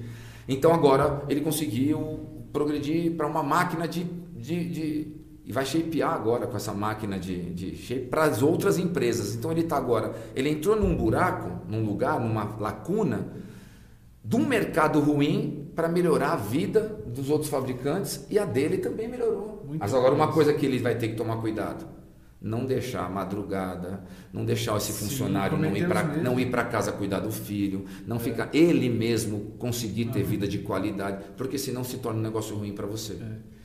Muito legal isso. Duas coisas aqui. É... Elon Musk construiu fortuna exatamente pegando os mercados ruins e criando solução para isso. Você vê o Uber, é, iFood, todas essas marcas que viram fragilidades em um mercado e atacou. Acho muito legal isso que, que aconteceu com ele, né? E segundo, voltando naquela pergunta que, que eu te fiz, né? Você vê que você foi lá para orar pela empresa dele e você deu uma mentoria para ele. Você ensinou para ele e mostrou para ele uma veia do mercado que todo mundo já tentou, tentou errado e ele poderia é, fazer é, e, negócio e, com aquilo. E, na verdade, sim. Foi aquele momento. Conversamos outras vezes. Sim, mas não foi falar toda semana a gente vai se encontrar, ah, nem consegue, né? Muito isso, porque não é, não é nem algo que eu falei, olha, eu também faço mentoria. Não então, foi planejado. É, né? Eu poderia fazer, ah, né? Vou fazer isso, eu sou formado em marketing, eu poderia me inventar um, um, um negócio desse. Vem cá, você quer montar a tua empresa, você, tá, você quer se recolocar, você quer fazer? Porque a gente acaba, com toda essa experiência de perdas e ganhos, no meu, no meu e, e também de experiência no, em alguns mercados, eu não tenho experiência em todos, uhum. mas em alguns mercados, você consegue dar uma mentoria, falar alguma coisa, e talvez não fosse nem uma mentoria, mas fosse uma conversa como a gente está tendo aqui, que sai uma, uma história. Uhum. A gente já teve, teve outros, teve uma com o Rodrigo Andrade, que, eu, que também hoje está no mercado de mobilidade elétrica, né? que é aqueles. É, Segway, né? Que é aqueles uhum. de duas rodas que estão uhum. nos shoppings. A maioria dos shoppings agora está com tá tem Sim, produtos dele. Usa daquilo. Olha que legal. Ele entrou numa falha de um outro concorrente, mas ele entrou porque um amigo dele, que ele também era patrocinado daqueles é, carveboard, uhum. eles tem, tinham esse produto, não sabiam onde colocar, como colocar. Nossa, começou E numa conversa eu e ele, a gente começou a falar, cara, por que você não põe no mercado de segurança? Olha. Ele é verdade. Mas e aí, como é que será? Falei, vende para os caras, meu. Seja um representante, seja o, o distribuidor e vende. Não, a gente não sabia como era. Ele saiu para o mercado para ver, ele viu que não era venda, uhum. era locação. Ou seja, era recorrente. Então ele, ele locava e ele vendia para o cara, para o shopping, uma facilidade, o que infelizmente ele, ter, ele ia tirar alguns empregos, porque você coloca um cego daquele, você precisa de dois, dois, dois vigias a menos. Uhum. É, o que é, é a modernidade. A modernidade. A automação. O cara está lá com aquele negócio, ele consegue ver o estacionamento inteiro, ele anda pelo shopping com uma facilidade. Então você paga um bom valor por um aluguel daquilo, mas você tira três, décimo terceiro da elite e tal. Então, falando de negócio, não, não, me olhem como uma pessoa ruim. mas é modernidade, mas né? é modernidade, é né? Eles vão ter que arrumar emprego em outras coisas. Sim. Mas é isso. Então, assim, ele começou, ele entrou nisso, mas ele foi lá e percebeu que era locação. Olha. Aí ele foi e começou a enxergar ali. Ele falou: pô, mas eu vou ser o representante e tal, tal, tal. Aí no final, ele veio muitas vezes e falou: pastor, e agora? Eles estão querendo que eu seja sócio, mas eu não quero ser sócio porque a ideia é minha. Eu falei: olha, na verdade, se você pensar bem. Aí eu, eu dei o exemplo do dono da padaria. Eu falei: o dono da padaria é rico, mas é ele que está no caixa. ele não consegue ter duas padarias. É. Eu nunca vi um cara com duas padarias. E o que eu, eu já vi, mas, mas é uma é delas não vai bem. uma delas não vai bem, tá? Então, e eu tenho casos desses, eu não vou nem falar o nome, mas eu tenho é. de um cara que, que eu conheço, que foi muito bem sucedido e agora as padarias dele estão mais ou menos, elas eram as top não estão mais as tops. Olha. E por quê? Ele não, não consegue com o pensamento do dono da padaria. Uhum. Né? Então você vê que o dono da padaria tem lá uma caminhonete bonita, tem lá o símbolo do pra portuguesa lá atrás, do né, adesivo. Sempre, né? né? Tá lá, e a caneta ali, e tomando conta, o, a melhor, casa, olho, a melhor casa da rua era do cara da padaria. O olho do dono é que engorda o boi. É né? isso que ele faz. Eu falei, você pode ser o dono da padaria, você vai ser o rico dono da padaria, ou você pode ser milionário junto com alguém. falei, escolhe. Aí ele, não, entendi. falei, você tem que fazer uma fusão. Você precisa se colocar com pessoas tão, com capacitações diferentes, com um network diferente, porque você precisa de investidores, você talvez não tenha todos, esse cara tem outros relacionamentos, todo mundo vai trazer gente boa. Quando você vai ver, tua empresa está gigante. Incrível. Foi o que aconteceu. E é o que está acontecendo com ele. Está em pleno crescimento. Então tá muito legal o que está acontecendo na vida dele, assim, é incrível o, a, a, o, o case dele. E, e, aí você percebe realmente que ele, é ele virou o coração. Por quê? Porque ele é realmente um vendedor fora da curva. Ele é uma pessoa que tem. Se você me colocar para vender no lugar dele, eu não vou fazer o que ele faz. Eu faço. Eu, eu tenho que me colocar no lugar certo. Tem que colocar ele no lugar certo. Ele é um negociador. É. Né? Eu talvez seja um cara, um pensador, para falar uma coisa dessa para ele. Se eu estivesse trabalhando numa empresa como essa, talvez eu tivesse que ficar dentro de uma sala criando outras, outras uhum. possibilidades, mas não essa. Então isso também é importante. Quem, né? se ele está sozinho, como dono da padaria, ele teria que vender, quem é que ia importar, quem é que ia distribuir, é. quem ia fazer manutenção, quem ia cuidar das outras coisas. É. Não seria possível. Então ele está no lugar dele, fazendo o que é bom, fazendo a empresa realmente rentabilizar e os outros estão fazendo a empresa continuar crescendo. Então não dá para ser sozinho, precisa entender isso. Uma, né? Um conceito assim que eu acho que, que a pessoa tem que se libertar, por exemplo, isso é coisas antigas, mas muito popular, que sociedade não dá certo. Né? Por exemplo, isso se não tiver uma, uma coisa, uma clareza e não tiver coisas bem estabelecidas, uma maturidade na hora de adquirir a sociedade, porque é muito fácil eu me associar, por exemplo, meu cunhado. Meu cunhado tem dinheiro, nós vamos fazer um negócio aqui totalmente emocional e se junta e vai só faz planos positivos, né? Imagina um futuro maravilhoso, o, o, vamos comprar o carro da empresa E é óbvio que isso não está baseado em dados, né, em, em, uma segurança administrativa. Mas é, não significa que, que dá errado, né? Porque às vezes você tem que ter uma, você tem que se associar a alguém que tem habilidades diferentes de você, que tenha que outras são, capacidades. Que, que são as startups? Por que as startups? Por que alguém quer investir em você?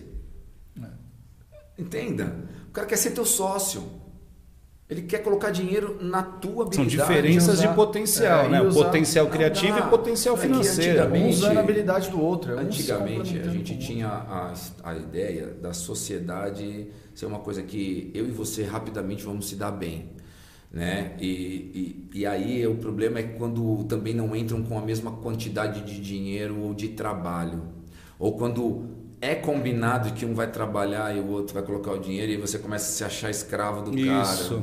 Então você eh, eh, tudo que você acaba pensando o vendedor que... e o cara que produz eles não de um momento eles vão achar que eles não estão trabalhando de forma equivalente, né? Forma eu fico me matando aqui, mas o vendedor fez três vendas e sustentou a empresa. É. E o cara que produziu teve que talvez a ficar história, se de você noite. pegar quem faz a a grande negociação do Rodrigo Andrade, como eu disse aqui, no nosso irmão, é ele. Mas só que ele não pode pensar que sem ele a empresa não existe. O que é verdade, mas se ele pensar isso, só com ele a empresa não existe. Ele vai ser um representante comercial. É, é. sem ele não existe, mas só com ele ela também não existe. Então eu preciso entender que eu preciso de alguém, de habilidades, eu não tenho todas. Eu, eu era da Rosa de Saron, eu desenhava a Rosa de Saron, só que eu não vendia a Rosa de Saron. Quem vendia era a Cláudia, era a pastora, a melhor vendedora que eu já conheci, no nível que eu te falei agora, que estava falando do Rodrigo, do, mas a melhor que eu já conheci. E até hoje, se ela entrar numa empresa, ela tem proposta até hoje. As empresas do, do último mercado dela, Sério? de, de, Pró de prótese, prótese não, né? É, de, de próteses cirúrgicas, materiais cirúrgicos e tal, chamam ela para, ah, pô, você não quer voltar? Falando, não, não, não, não quero voltar tudo Porque bem. sabe que se ela Porque voltar, sabe. o mercado e assim, Então, ela era. Não adiantava, fala, pô, eu tenho um biquíni maravilhoso. Quem vai comprar? É. Quem vai vestir? Ninguém, não tinha. Então, ela era uma ponta que precisava acontecer as coisas. Era ela que levava, ela que botava na vitrine. Eu fazia um produto bonito para se colocar numa vitrine, mas alguém tinha que levar até a vitrine. Então, sem, sem a minha expertise não ia funcionar, não ia existir, sem a dela não ia existir. Então, os dois né? Tinha gente que falava assim, ah, a pastora que fazia, né? Os biquínis. Falava, não, era eu, era eu que desenhava os biquínis, ela vendia os biquínis e usava também, né? E, então, assim, a gente precisa entender isso. E antes a gente entendia menos isso. Uhum. Era muito, não, se o cara vai me roubar, o cara vai me roubar, o outro vai me é, roubar, o outro vai me roubar. É. E hoje em dia a gente precisa entrar num negócio, e os negócios quando a gente entra hoje e quando é muito bem estudado, e se você entender que é para um um médio prazo, pelo menos um médio prazo para você ver algum resultado, você vê o resultado. E ter clareza também de, de tarefas, né? É, é, isso que cada um vai fazer. O, o, o, pior, o pior plano quando você vai abrir uma empresa é o curto. Hum. Quando você fala, vamos lá, vai dar certo, abre, compra as roupas, vamos lá, abre a loja. Aí fica os dois sentados esperando o cliente chegar. Então você fala, puxa vida, não está dando certo. Aí você olha, Pô, hoje não vendeu, amanhã não vendeu, amanhã não vendeu. Você fica olhando, você não fez nenhum plano para longo. Se você faz um plano para longo, fala, oh, a gente vai abrir, ninguém vai conhecer a gente, os primeiros dias ninguém vai entrar, então você já sabe que não vai entrar ninguém. Né? É, vai entrar no primeiro dia da inauguração, mas talvez depois vai ficar uma semana você amargando. Uhum. Então, estou falando isso de uma loja física aberta, né? que eu não faria mais, porque eu já tive, eu tenho, tenho também, já passei por isso de não entrar ninguém. Então, mas você precisa ter um planejamento a médio. Fala, não, olha, eu vou fazer isso, vou fazer tal campanha, vou fazer uma campanha. Hoje tem internet, eu vou fazer uma campanha na internet, eu vou fazer uma loja virtual de alguma forma no Instagram, ou seja, em qualquer outro, outra plataforma. É, eu vou colocar os produtos ali para me ajudar a vender. Não posso ter essa pressa né, de precisar do dinheiro para pagar um financiamento, um empréstimo. Precisa ter um planejamento a médio e longo prazo para você sobreviver numa sociedade. Sim. Senão, você vai começar a gritar com o outro. Aí alguém vai precisar ficar salvando a empresa se o cara tiver mais dinheiro. Aí começa a dar errado é. a sociedade. Por isso, quando você vai entrar no negócio, quanto dinheiro você tem? Quanto eu tenho? Dá para entrar? Ah, dá para três meses. Nem abre. nem começa. Não vai, você vai perder um dinheiro. Compra um carro, vai dar, vai dar um rolê. Mas não abre uma empresa. Compra um carro e vende mais caro. E, e vende mais caro. Vai fazer um negocinho para pegar mais dinheiro. Mas não entra num negócio desse, por quê? É para perder. você vai perder. Então você precisa planejar. Se você não tem planejamento, você acha, só acha que vai vender, acha que vai entrar alguém, acha que o produto é bom, acha. Você é... precisa pesquisar, planejar, ter paciência que vai um dia acontecer. E a tendência vai ser sempre um colocar a culpa no outro, né? Ninguém vai assumir e falar assim, não, a culpa foi minha, o erro foi meu. Um vai sempre é. ficar tentando colocar a culpa no é, você outro. Você que não fez um produto bom, não, você que não sabe vender. É. E aí, é, é um ou outro. E é engraçado isso. Eu, eu tra... Se o podcast não der certo, a culpa é sua. eu... Foi o convidado que ele falou, só falou besteira. eu eu trabalho em grandes empresas há muito tempo e nas grandes empresas que eu atuei até hoje, eu vi os presidentes, CEOs, os donos das empresas contratando bons financeiros, bons RHs, bons marketings, escolhendo pessoas boas naquilo que fazia e ele ficava lá só tomando decisão e dando direcionamento. Eu acho que o, o, pequeno empresário, quando ele começa, ele precisa fazer tudo. Ele precisa aprender um pouquinho de cada coisa, porque o negócio depende dele. Mas se ele cresce com essa mentalidade, é, é um problema, porque é, ele, ele tem o medo de pagar bem para um bom comercial. Ele tem medo de pagar um bom salário para um cara para ajudar ele a administrar o negócio ele não dele valoriza os, os, os é. As pessoas né, que, é. que realmente trazem recurso para ele. Né? É, e aí uma, ele fica fazendo tudo. Eu ouvi uma coisa muito importante esses dias, até foi o pastor Márcio que estava fazendo uma. Ele fez um estudo, uma analogia, até um, foi alguém que. Um deles foi para o Recri para fazer a, a, uma das palestras. Um, um, acho que é o, é o head da, da Mars, uma empresa que tem grandes marcas, sneakers, é, sei lá, MM e, e tantas outras, são mais de 100 marcas que eles têm no, gigantescas e não sei se são 100 mil, 150 mil funcionários no, no, Caramba, no total da empresa. É um case maravilhoso, poderoso. E aí o pessoal estava perguntando sobre é, qual é a, a função do capitalismo, de uma empresa. Qual é a meta de qualquer empresa que abre. Você, qual que você acha que é a meta de qualquer empresa que abre? Lucro. Lucro. Ganhar dinheiro. Lucro máximo, é, ganhar dinheiro e ponto final.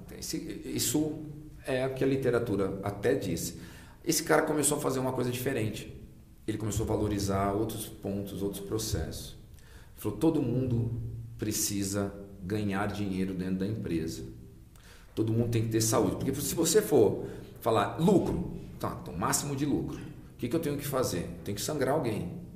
Eu tenho que botar o cara até o último minuto trabalhando com a máquina ligada. Hum eu tenho que pagar um salário que. Micharia. Micharia para poder. Eu tenho que pagar pouco no produto, no, na, na, na matéria-prima, então eu vou espremer o meu, meu produtor, eu vou pagar pouco na, na, na no manufaturamento, em todas as coisas eu quero espremer, espremer, espremer para o meu lucro ser gigante. Eu vendo caro, boto lá na ponta, o meu o, o, o cliente paga caro para que a minha empresa tenha o máximo de lucro possível. Hum. Isso é o, isso é o que é o, a velha história. Uhum. Esse cara fez uma coisa diferente lá. Ele falou: Eu quero que o meu funcionário ame vir trabalhar aqui. Então eu vou tirar meia hora do trabalho dele do final da tarde, ele vai embora às quatro e meia. Eu quero que ele esteja com a família dele. Eu vou dar uma participação do lucro para ele. Eu não vou espremer tanto o meu produtor.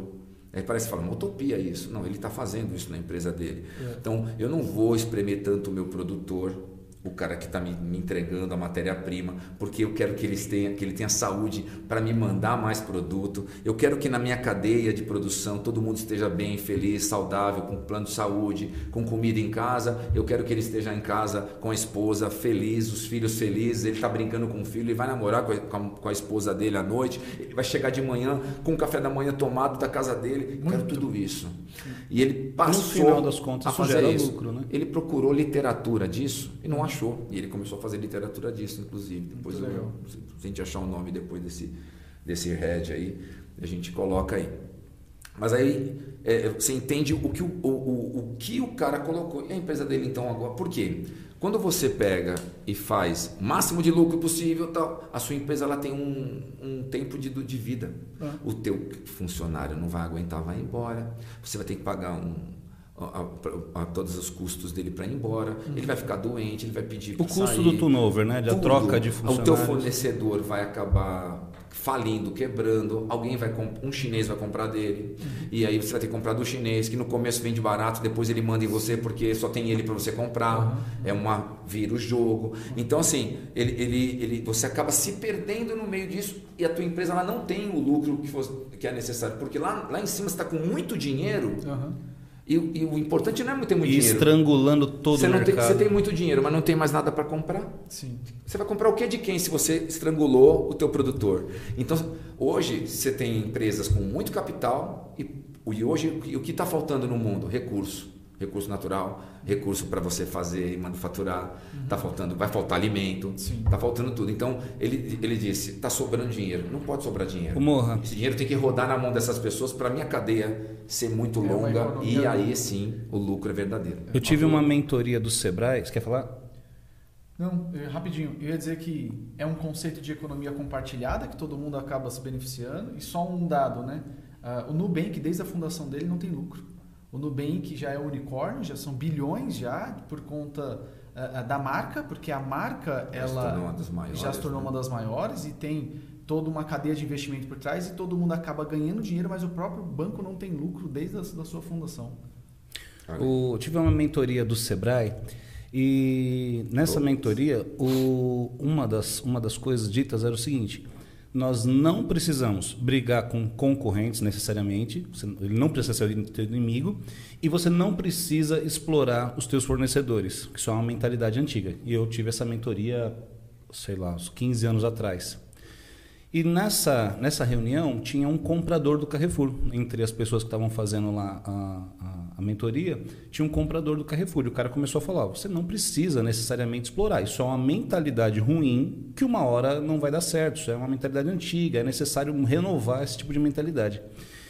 E aí ele levantou a mão e queria, queria falar, ele estava agoniado. Ele falou: Olha, é só o que eu aprendi explorar o máximo possível o produtor, o fornecedor. Então, como comprador, o meu êxito é o seguinte: você está vendendo aí o teu produto a oito reais, certo? Então tá bom. É, qual que é o teu pedido mínimo? Ah, 100 mil. Eu, eu compro 5 milhões de unidades do teu produto, só que eu pago 3. Então, de 8, ele ofereceu 3. Só que o cara vai vender 5 milhões de unidades então o cara fala, puxa, vou conseguir. Se eu conseguir entregar isso, minha margem de lucro, a minha necessidade. É, é. Aí esse cara vai trabalhar quase que trocando seis por meia dúzia, Exato. sofrendo, pra, porque também produzir muito, demanda muita energia. E... Você vai matar o seu funcionário, tudo isso.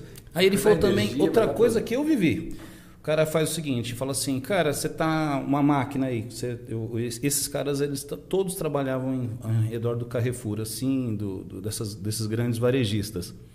E inocente, ele começou a fazer isso, eu aprendi, né? É, qual, qual o valor do teu equipamento? Eu falava tanto. Ele falou, só que é o seguinte, eu preciso de 10. Qual que é o teu valor para fazer 10? Pô, 10 você tem um, uma diferença aí, você tem, dá para melhorar bastante o preço, consigo comprar o equipamento e tal. Aí fechava. Aí ele falava assim: "Ó, oh, legal, gostei do preço, tá tudo certo. Me manda um. Me manda um, que se a gente gostar do equipamento, tá fechado os 10." E aí a gente mandava um. Ele comprava um? Comprava um. Ele sempre quis comprar um. então a mentalidade desses caras, porque o Carrefour fazia isso com eles, é, eles faziam isso com os outros é. fornecedores, que era um jeito de traçalhar, é. o, estrangular o fornecedor. Vocês fizeram lembrar. Sem precisar, né? Porque o Carrefour não precisava não fazer é isso. É. Vocês fizeram lembrar do Walmart. O Walmart foi um, foi um boom dos Estados Unidos, depois saiu é, comprando e construindo lojas aqui no Brasil. Janela. Janela, janela. Abrir? É. E. Abre o ar-condicionado, por favor. e aí o, o, o Walmart, ele. ele o Walmart, ele. ele Pega mais uma aí, pô. Ele começou a. Pro convidado. Vou falar do Walmart. Desce mais uma. Vou falar do Walmart ainda. Desculpa. fala do Walmart, fala. É, porque vocês fizeram lembrar da história do Walmart, porque o Walmart ele foi sempre esse grande potencial assim de negociação, porque é ele que mandava no fornecedor dele, exatamente porque ele comprava de bilhões. E o Walmart tem perdido o mercado cada vez mais. A gente não vê mais lojas do Walmart, por exemplo, dentro do mercado brasileiro, porque já mudou, né? Esse mercado, essa mentalidade que você estava dizendo, já já está ficando para trás. Essa eles não ficaram velha... pobres. Eles é. tinham muito dinheiro, mas ninguém mais quer vender para eles. É. porque alguém está pagando melhor. Ó, alguém gente está tratando melhor o meu produto, né? É. A gente tem pergunta aqui. Ah, Michael Henrique Batista, Michael Henrique Batista de Sá. Olá, boa noite. Na opinião de vocês, o que está em alta no mercado de hoje? Acho que ele está querendo investir em alguma coisa. Olha, eu não sou Olha, eu sei. em bolsa. Eu sei. Você sabe o que está em alta hoje, que vai dar muito dinheiro? Wordcast. Não, não é. Não, pode falar se quiser, eu quero dar a minha É. opinião também. O que que é? Eu, olha, é o seguinte, você quer ganhar muito dinheiro para os próximos anos, eu vou dar uma dica aqui que vai arrebentar a boca do balão, hein? Coisa boa. Você vai ter que fazer parceria com uma serigrafia, uma parceria com uma serigrafia grande, junta dinheiro para comprar tecido. E o ano que vem você manda fazer camisetas estampadas Bolsonaro presidente. e a outra metade você coloca Lula presidente. Você vai vender para um público que está polarizado, dividido, você vai vender para todo mundo. Você vai vender muita camiseta ano que vem. E você vai vender, se você, independente de quem você vote, se você quer ganhar dinheiro, você vai vender para o povo do Lula, você vai vender para o povo do Bolsonaro, e quem for vender camiseta vai ganhar uma grana, cara. Sem partidarismo. Sem partidarismo. Mas nós estamos falando de empreendimento. Só, só faz um bom seguro. É o vegetariano vendendo, vendendo churrasco. É, só faz um bom seguro contra incêndio, né? Porque Eu vendo camiseta, vocês que briguem por política. Ó, outra pergunta aqui, ó. Então, respondendo para eles, eu não é. sou um, Cara, um né? expert na bolsa. É, é, Mas aí tem alguns que estão virando expert. aí O Carim está virando expert, Pojeto, Vitor. ligue carinho. O Projeto tão perdendo- acabou de fazer uma propaganda negativa, Negativa, dele é, então, mesmo. é, tô falando, eles estão tomando experiência. Eles podem dizer como, o que não fazer do que eles fizeram nos últimos Qual que é o tempos. Instagram do carinha? A pessoa já dá uma sapiada lá. Karim Kassab? Acho que é Karim Kassab. Mas ele tem um perfil agora só para Ah, ele tem empreendimentos, né? Investimentos? Você não consegue achar aí? Ah, Vai achando aí daqui a pouco. Vou, você vou acha. achando, eu já falo aqui. Só outra pergunta então. Roi Ju Reis. Em uma sociedade, essa pergunta é, é muito legal aqui para o tema. É, Ju Reis. Em uma sociedade, quem entra com o dinheiro tem mais poder de decisão?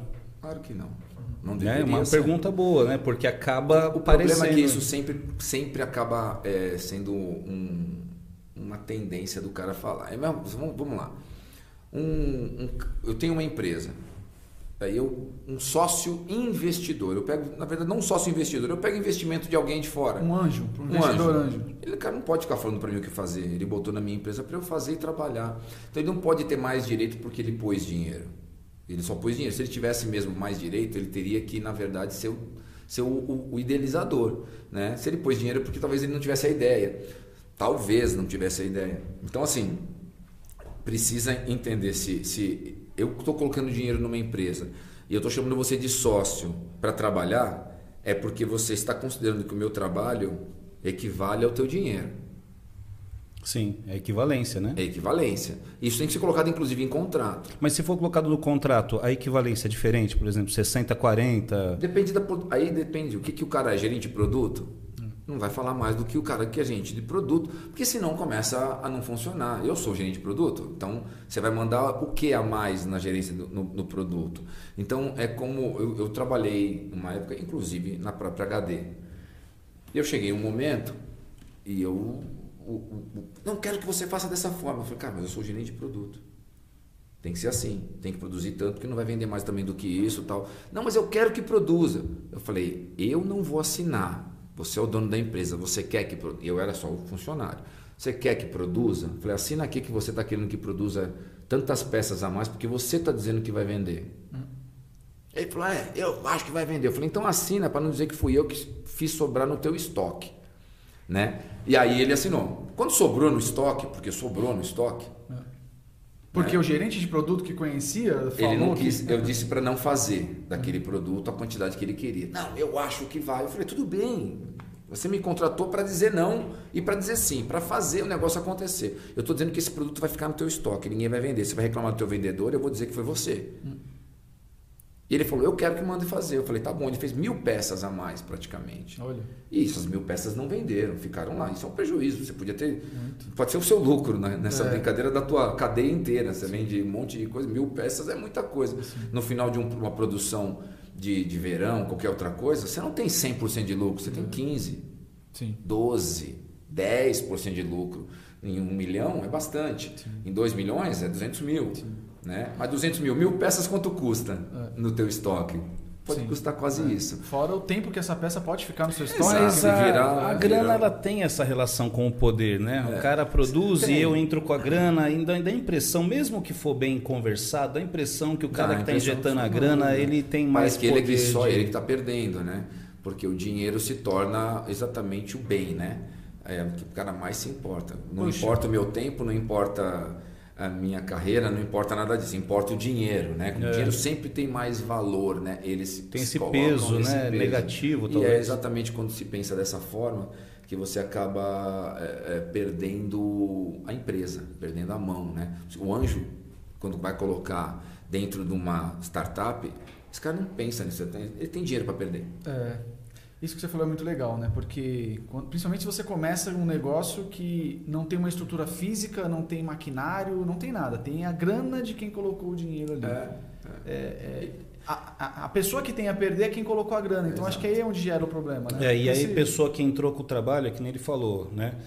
Carreira, tempo. Tudo, know-how que você Know-how. tem. que às vezes vale mais do que a grana. Claro, né? claro Às que vezes- se não valesse, você não colocava dinheiro. É isso aqui, é que tá. É, então. O teu dinheiro só começa a. Você começa só a ver que o teu dinheiro tá. tá quando você tá perdendo ele. Ah, não tá dando certo. É, eu tô perdendo. Não, não, não tá dando certo para ele também. É, porque Espera, o cara pensa da grana, ele pode dizer É. assim, ó, não vou mais investir. Ele tem esse poder, ele fala, ó, se continuar assim, eu não vou mais investir. Se não fizer do meu jeito, eu não vou mais investir. E aí o cara que de repente está trabalhando, ele está com as máquinas ali, está com todo o tempo, ele fala, pô, se não entrar a grana, como é que eu vou continuar É. produzindo? Ou também, pode ser o contrário, fala, vou desligar as máquinas, eu não produzo mais. Então, É. hoje, infeliz- infelizmente, assim, na verdade não é um infelizmente. Hoje em dia, hoje em dia você precisa é, ter esse, esse novo, essa nova visão, esse novo entendimento de sociedade. Foi quando eu estava começando a falar aqui juntamente com sobre a história do, do, do- da, da BR Mobility, que é do, do, do Andrade. Aham. Né? Ali, não- gente- ninguém tinha uma nova mentalidade. Mas eu falei, ó, vocês precisam tentar ter uma nova mentalidade. O que está acontecendo com a Sadi e com a Perdigão? Por que, que os caras têm que juntar? Ah, vamos juntar, a gente manda em tudo, todo mundo ganha, todo mundo virar um, a empresa, acabou. Então, os caras começam a, a, a- crescer de tal maneira que comprou, quem é aquela empresa que comprou a, a- tanto a, como chama aquela ketchup, que era o gringo mais caro de todos lá, Heinz. Heinz, virou uma empresa brasileira, Sim. né? Você pega Unibanco e, e Itaú. Itaú que se juntaram, aí você pega também a, a Burger King que é da gringa agora é é de uma empresa, de um pool de empresas. Então, por que que esses caras fazem isso?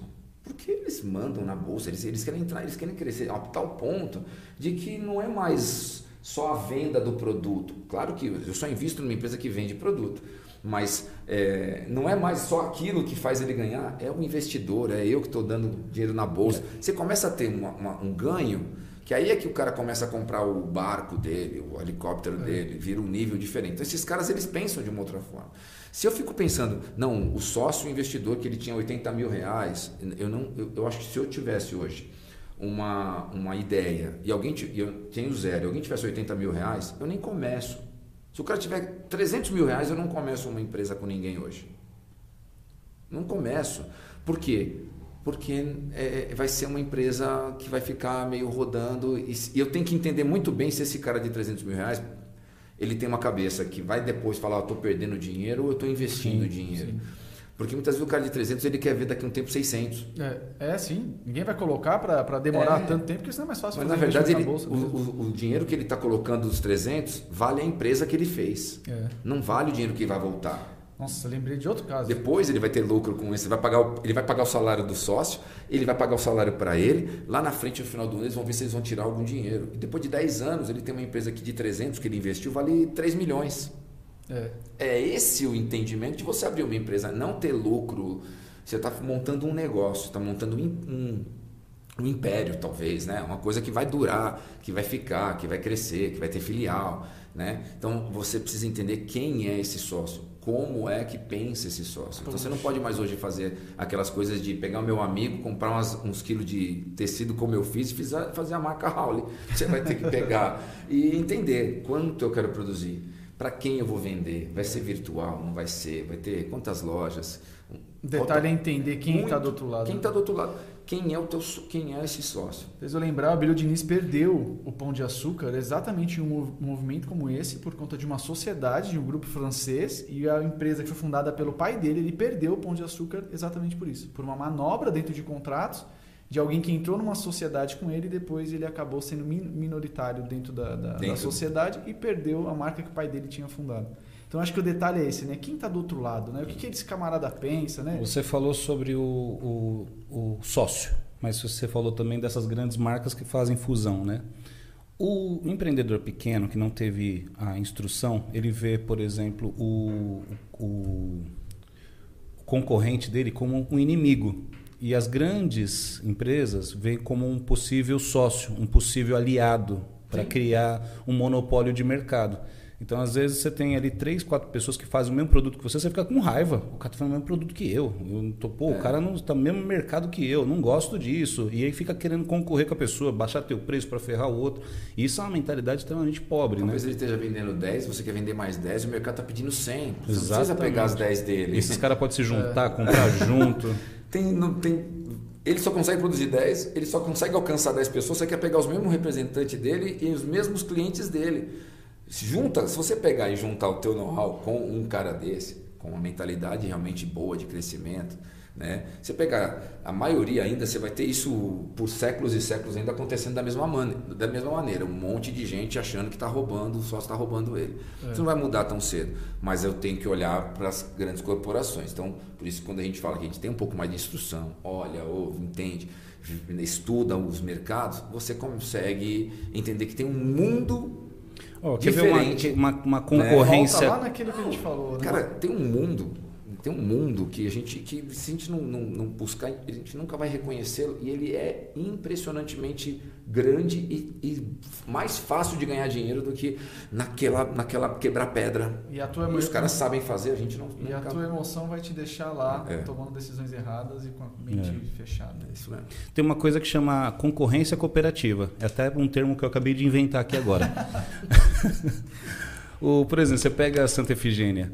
A grandeza da Santa Efigênia é a concorrência. Porque você fala assim, eu vou lá. Porque se eu não encontrar num box, numa loja, eu encontro na outra. É uma concorrência animal ali, cara. Você tem preços que variam absurdamente de uma loja para outra. Todo mas é uma concorrência. Mas essa concorrência faz com que muitas vezes a gente vá lá, queira ir lá, porque você fala, não quero nem olhar para a internet, eu quero ver o produto, e se eu não encontrar aqui, eu encontro ali. Então, quer dizer, o fato de ter dois, três estabelecimentos idênticos na mesma rua não necessariamente é ruim. Não. Porque você, você soma um esforço. Você tem mais gente chamando público para o mesmo lado, você né? Um polo, Brasília foi arquitetada para ser uma cidade inteligente porque lá é setorizado. Então, você tem o setor das indústrias, você tem o setor hoteleiro. Então, hotel só tem naquele pedaço, naquele bairro, né? Indústria só tem naquele pedaço pedaço naquele bairro.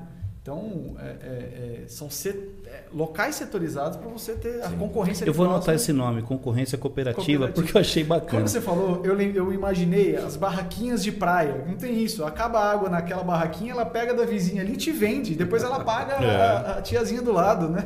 É muito legal. Muito vou bom. patentear esse nome. Isso aí, você vê um livro. concorrência compartilhada. A mulher do café, tem, tem mais perguntas aí?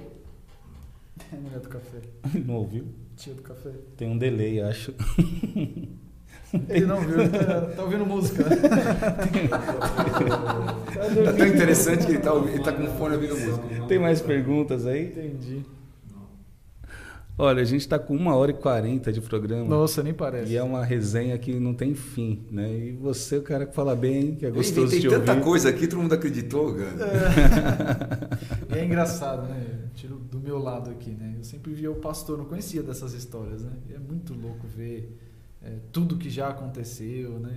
A história. Resumido, né? Bem resumido, é, né, amor? Bem resumido. Eu, eu vi o meu pastor passando por altos e baixos. Momentos assim que a gente via Gisele Bündchen usando a marca dele, a gente comemorava aquilo, né? achava incrível. É. Ele a história de que não foi planejado, você não pagou, né?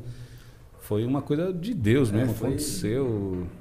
Assessores de imprensa, na verdade, assessores de imprensa da própria revista e da própria Gisele que acabavam achando em alguma loja, não era nem comigo, achavam um produto, gostavam e tinham, eram, eram obrigados a colocar meu nome lá, a marca, né? A Rosa de Saron.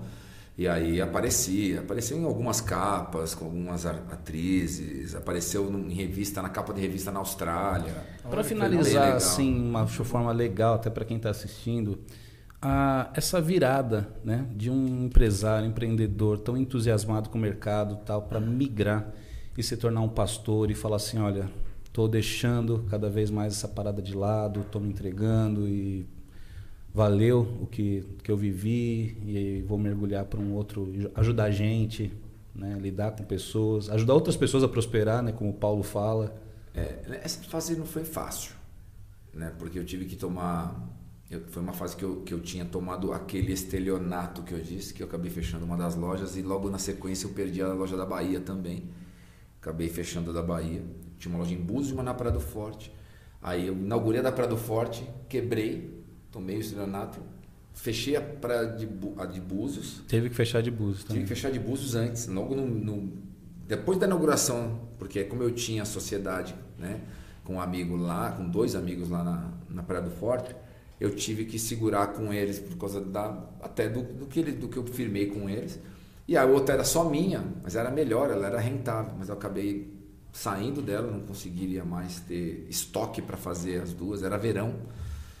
E, e aí eu acabei fechando uma, peguei o estoque de uma, coloquei na Bahia e fiquei tentando viver com a loja de lá. E eu, todos os sócios tentando ainda de alguma forma lá é, sobreviver daquela loja tal. Não sobreviveu, não tive como fazer mais aquilo. Então eu passei depois disso um tempo sem produzir nada, sem trabalhar na confecção.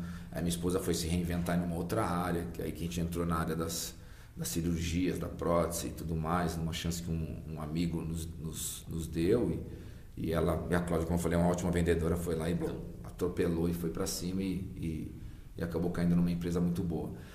E aí, nisso, eu fiquei três anos é, dizendo. Deus, Deus falava para eu dizer não para as empresas que me chamavam para trabalhar.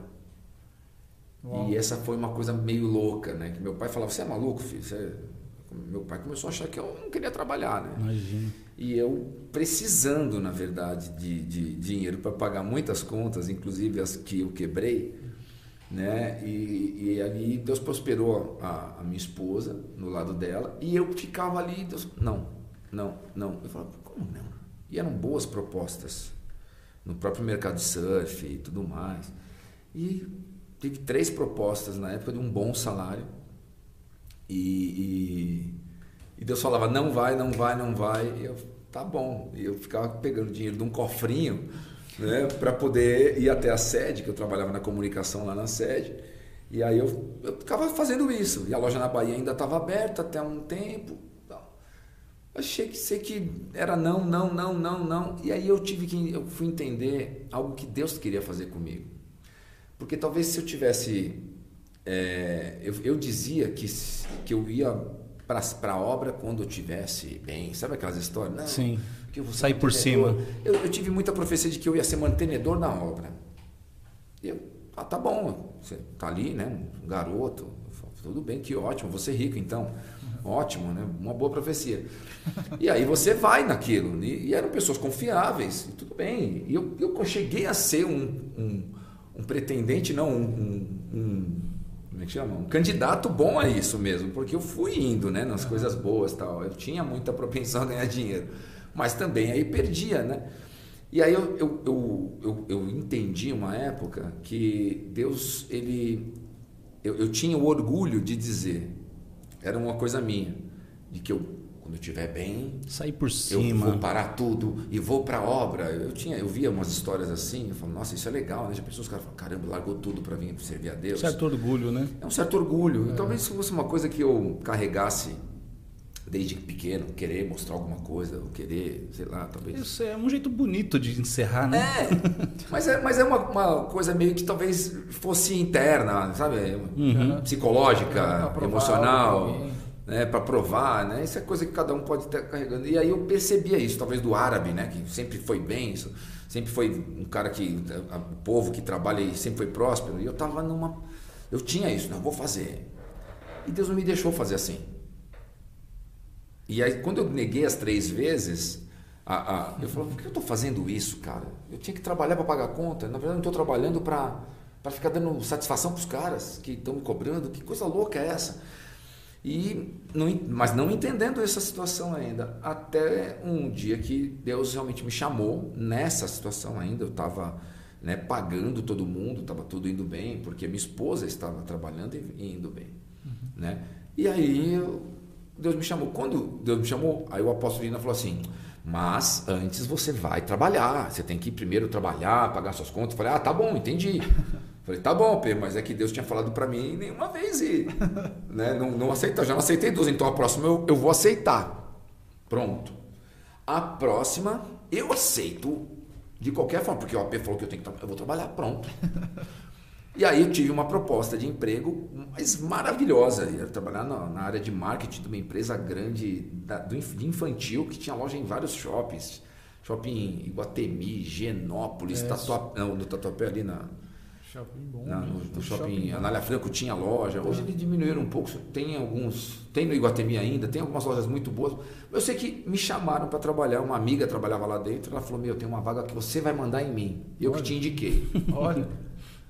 Aí eu falei: Tá bom, eu vou lá fazer essa entrevista, né? Ela falou: Mas você não está empolgado? Eu falei: Não, tô, tô, tô. Aí eu fui fazer a entrevista. Um então, conflito. Aí você imagina o seguinte: eu te contei todo o know-how que eu tenho no negócio da confecção, de cortar, costurar, estampar, fazer, vender, comprar, infestar, fazer tudo, fazia tudo, sabia tudo. Sabia de mercado, já tinha passado por tudo que eu passei até, em, até a Rosa de Saron, na, na HD, tudo isso. Aí, quando eu cheguei ali, ela falou, cara, onde é que você estava? Que eu não te descobri antes. É. Você, você precisa ser meu sócio, ela falou para mim. Ela falou isso assim, mas não que eu seria, mas ela falou, cara, você tinha que ser o meu sócio, uma pessoa para trabalhar Percebeu comigo. Percebeu o teu valor Meu Deus, amanhã estão te ligando para te contratar. E ela não sabia nem se ia colocar mais em marketing, para você ter uma ideia. Porque ela começou a me ver do produto e tal. E ela, amanhã, pô, que bom, obrigado e tal, não sei o que. E saí, cara, fui fazer a entrevista na Pamplona na época. É. Fui embora. Daqui a pouco a minha amiga me liga. Porra!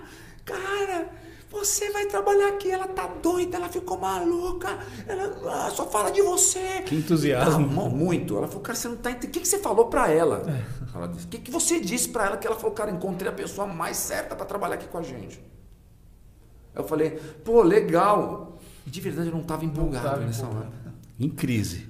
E era uma vaga, pensa, presta atenção, nesse, no mercado, você fala assim, ah, vou contratar, preciso de três vendedores na loja. O cara vai, vai falar com 10, vai chamar três e não vai falar para os outros sete que não vai, que, ó, oh, desculpa, você não foi contratado. Uhum. Nem vai te avisar. Mas quando é um cargo já de diretoria, de, o cara, olha, tudo bem, eu sei, ó, você não foi aprovado, não, a gente já contratou outra pessoa, muito obrigado por você ter vindo. É assim. Tem um contato. Tem um contato. A pessoa, não, meu, amanhã estão ligando. Aí passou um dia, dois dias, três. A minha amiga me liga, falou, morra, te ligaram. Eu falei, não. E eu falei para ela, falei, ó, não tô. Você tá empolgado? Eu falei, não, ah, vamos voltar. tá empolgado? Eu falei, não, não tô. Ela, por quê? Eu falei, porque Deus falou que eu não ia trabalhar. que difícil, cara. E eu aceitei o emprego já. Deus falou que eu não ia trabalhar. Ela falou, é. como assim, morra? Você vai mandar em mim? Ela falava, você vai ser meu patrão, você vai mandar em mim. Aí eu falei, Deus falou isso. Ela falou, meu Deus. Aí, tá bom. Aí ela falou, mas meu, amanhã estão te ligando. Deu três dias. Ela falou, amor, alguém te ligou? Eu falei, não. Ela falou, cara, não existe mais aquela vaga. Não contrataram ninguém. Ela passa aqui como se nada tivesse acontecido. Ela não fala sobre o assunto. Você não existe. A vaga não existe. A porta que Deus abre ninguém fecha Deus e a porta que Deus fecha ninguém Aí ela falou, abre. você disse que Deus não queria, mas eu não sabia que ele ia fechar a vaga. a vaga. A mulher não fala do assunto. Ela não sabe o que ela falou. Não sei o que aconteceu. Ninguém te ligou nem para falar que não vai contratar. Eu falei nem para falar que não vai contratar. Assim. Então, aí deu mais dois, três meses, né? O, o a gente já tinha alugamos, achamos um lugar para alugar na igreja e abriu a igreja mais quatro, depois meses, abriu, a igreja abriu, acho que um mês depois do que Guaianazes, não foi isso? É, quase junto. Quase junto. E foi assim. E deve ter sido E não uma- trabalhei. E deve ter sido uma super confirmação de Deus, né? O- Exatamente. E aí o que acontece? Deus me levou, não da forma que eu queria mergulhar, mas uma forma que eu. Porque para mim o difícil era ir do jeito que eu fui. Sem ter feito do, com o orgulho conquistado. Da minha esposa foi ao contrário.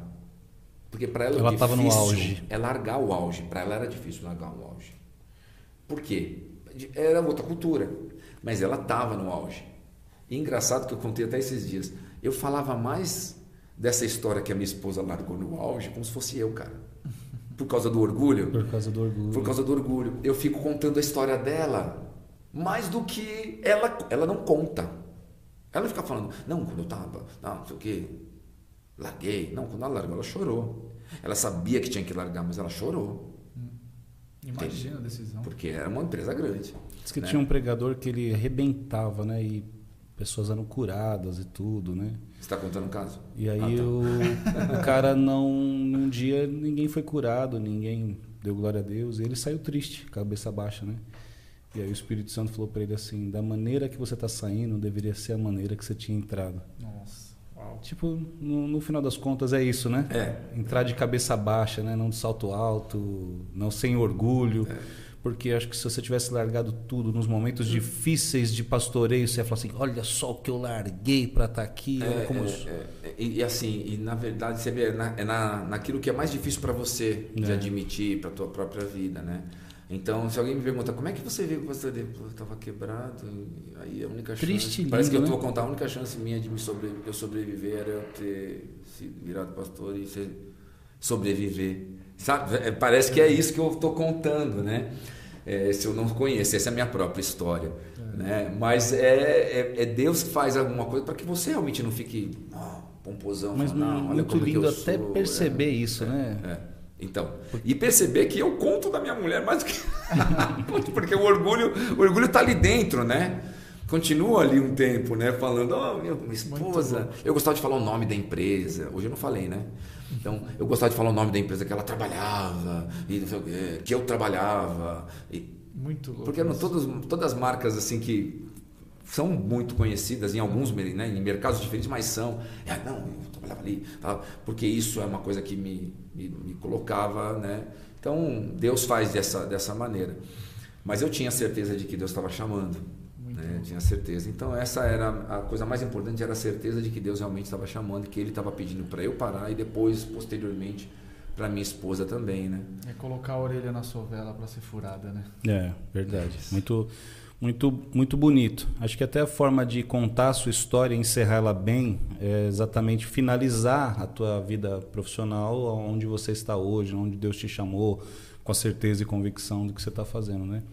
Eu queria só, é, o pessoal pediu aqui para, acho que curiosidade sobre a sua vida. Primeiro uma para o Rafa, é, faculdade ou curso técnico? Depende do que você quer. Aliás, dentro da F5 agora Academy, a gente tem algumas coisas bem legais que vai falar de soft skills, porque depende da hora, a área que você vai trabalhar, é o que você quer para sua vida.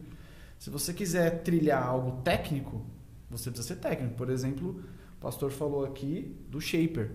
É algo técnico. O cara pode ser o melhor shaper do Brasil, do mundo. É algo técnico. Ele precisa se capacitar tecnicamente. Agora, se for o, o- essa pessoa que ele falou que vai ser um gestor e precisa ser o gestor do Shaper, aí ele precisa buscar uma faculdade que vai trazer para ela experiência de gestão. Então depende, está relacionado com a sua cons- construção de carreira. Você precisa saber o que você vai querer ser para saber o que você vai trabalhar. Minha sugestão, faça algo técnico, mas nunca deixe de lado soft skills, porque para você ser bom... Bom, nós falamos isso também o tempo todo. A maioria das empresas hoje falham porque os gestores das empresas hoje são pessoas que foram muito bons tecnicamente no passado. Os caras nunca foram... conhecem o produto. É, mas nunca foram preparados para lidar com pessoas. Entendi. Agora, o cara que é técnico, conhece algo técnico, é bom tecnicamente e se capacita para lidar com pessoas, esses caras aí são esses no Sim. seu perfil. Entendeu, Ivete? Então, se você não entendeu exatamente o que é soft skills, é aquilo que não é a, a competência técnica da faculdade de ensinar.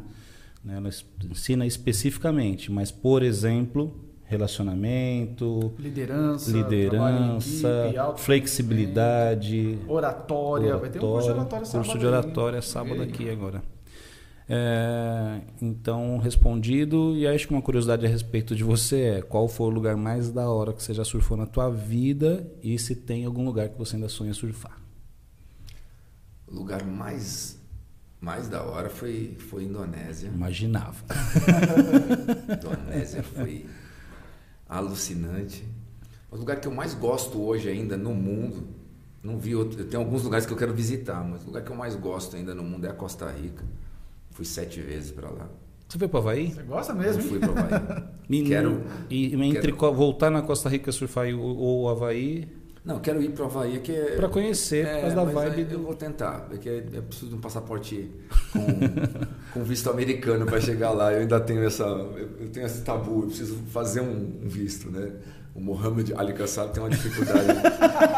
eu vou tentar, mas eu quero ver, eu quero, eu quero conhecer o Havaí, né? Mas um lugar que eu, que eu quero surfar e, e isso acho que é, hoje virou um, um, lugar que todo mundo quer é o, é, são as ilhas Maldivas, né? As Maldivas são é o, é o pão doce, cara. É um negócio, a coisa mais linda que tem. Não Calor. É, fácil, é mas é maravilhosa assim. É, é, a Indonésia são as melhores ondas do mundo, são as mais perfeitas. É que lá ela é perfeição, é paraíso, é tudo é maravilhoso ali. É uma onda mais fácil em alguns momentos do que a Indonésia, em alguns momentos. Você vai encontrar alguma dificuldade igual, mas também existe uma, uma tranquilidade ali. É, a Maldivas é hoje realmente um então, destino... Então, a resposta seria Maldivas? Maldivas. surf, achei, surf. Maldivas. Achei que você ia falar Nazaré, nas ondas gigantes. Não, eu fui para Nazaré. Mas não tinha onda no dia. Fui numa das viagens que eu fui é lá que para Nazaré em Portugal. é gigante, mas é outra vibe. Estava né? lá com o apóstolo Rina, com os pastores do conselho, mas não tinha não tinha onda no é dia. É quase outro esporte, né? Tipo, é um é, outro surf. É igual comparar o skate, skateboard e o downhill, né? São, são coisas diferentes. É, né? é diferente, é diferente. Um cara um cara comum ter... acho que não surfa ali. É, o treinamento é básico para aquilo. Você, não, não, você pode não, não ser um cara de performance de e não, não souber surfar muito uma onda é, é, dessas que a gente surfa e faz manobra e, e, e ter um treinamento para aquilo, só para Nazaré, você surfa Nazaré. Para descer, né? É, Cara, mas controle, é. A gente está falando de quanto? 30 pés? É, sei lá, é muita coisa. É muita coisa. Mais do que 30. E entrar com o jet ski. Não, não se entra remando não, ali, impossível, não. Não, se entra remando. É, um outro surf. Tem cara que já tentou, acho que teve alguma coisa ali, mas tem um certo tamanho que não existe mais possibilidade de remada. Tem um ela não tem lip para isso também, acima, né? Tem um tamanho acima que ela vem, você não, não, não tem a mesma velocidade. Tem até um remada, vento né? contrário que bate naquela onda é, ali. Acho que, que o cara, alça, o cara voa, você né? alça, você vira um, uma rampa, né? Ela voa. Decola, né? Decola.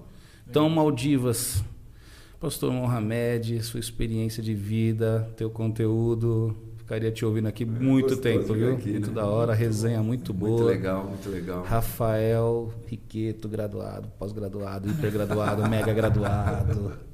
Bastante conhecimento, apesar de ser um rapaz novo. Feliz aniversário para você ao pois vivo. É, feliz aniversário para mim, muito bom.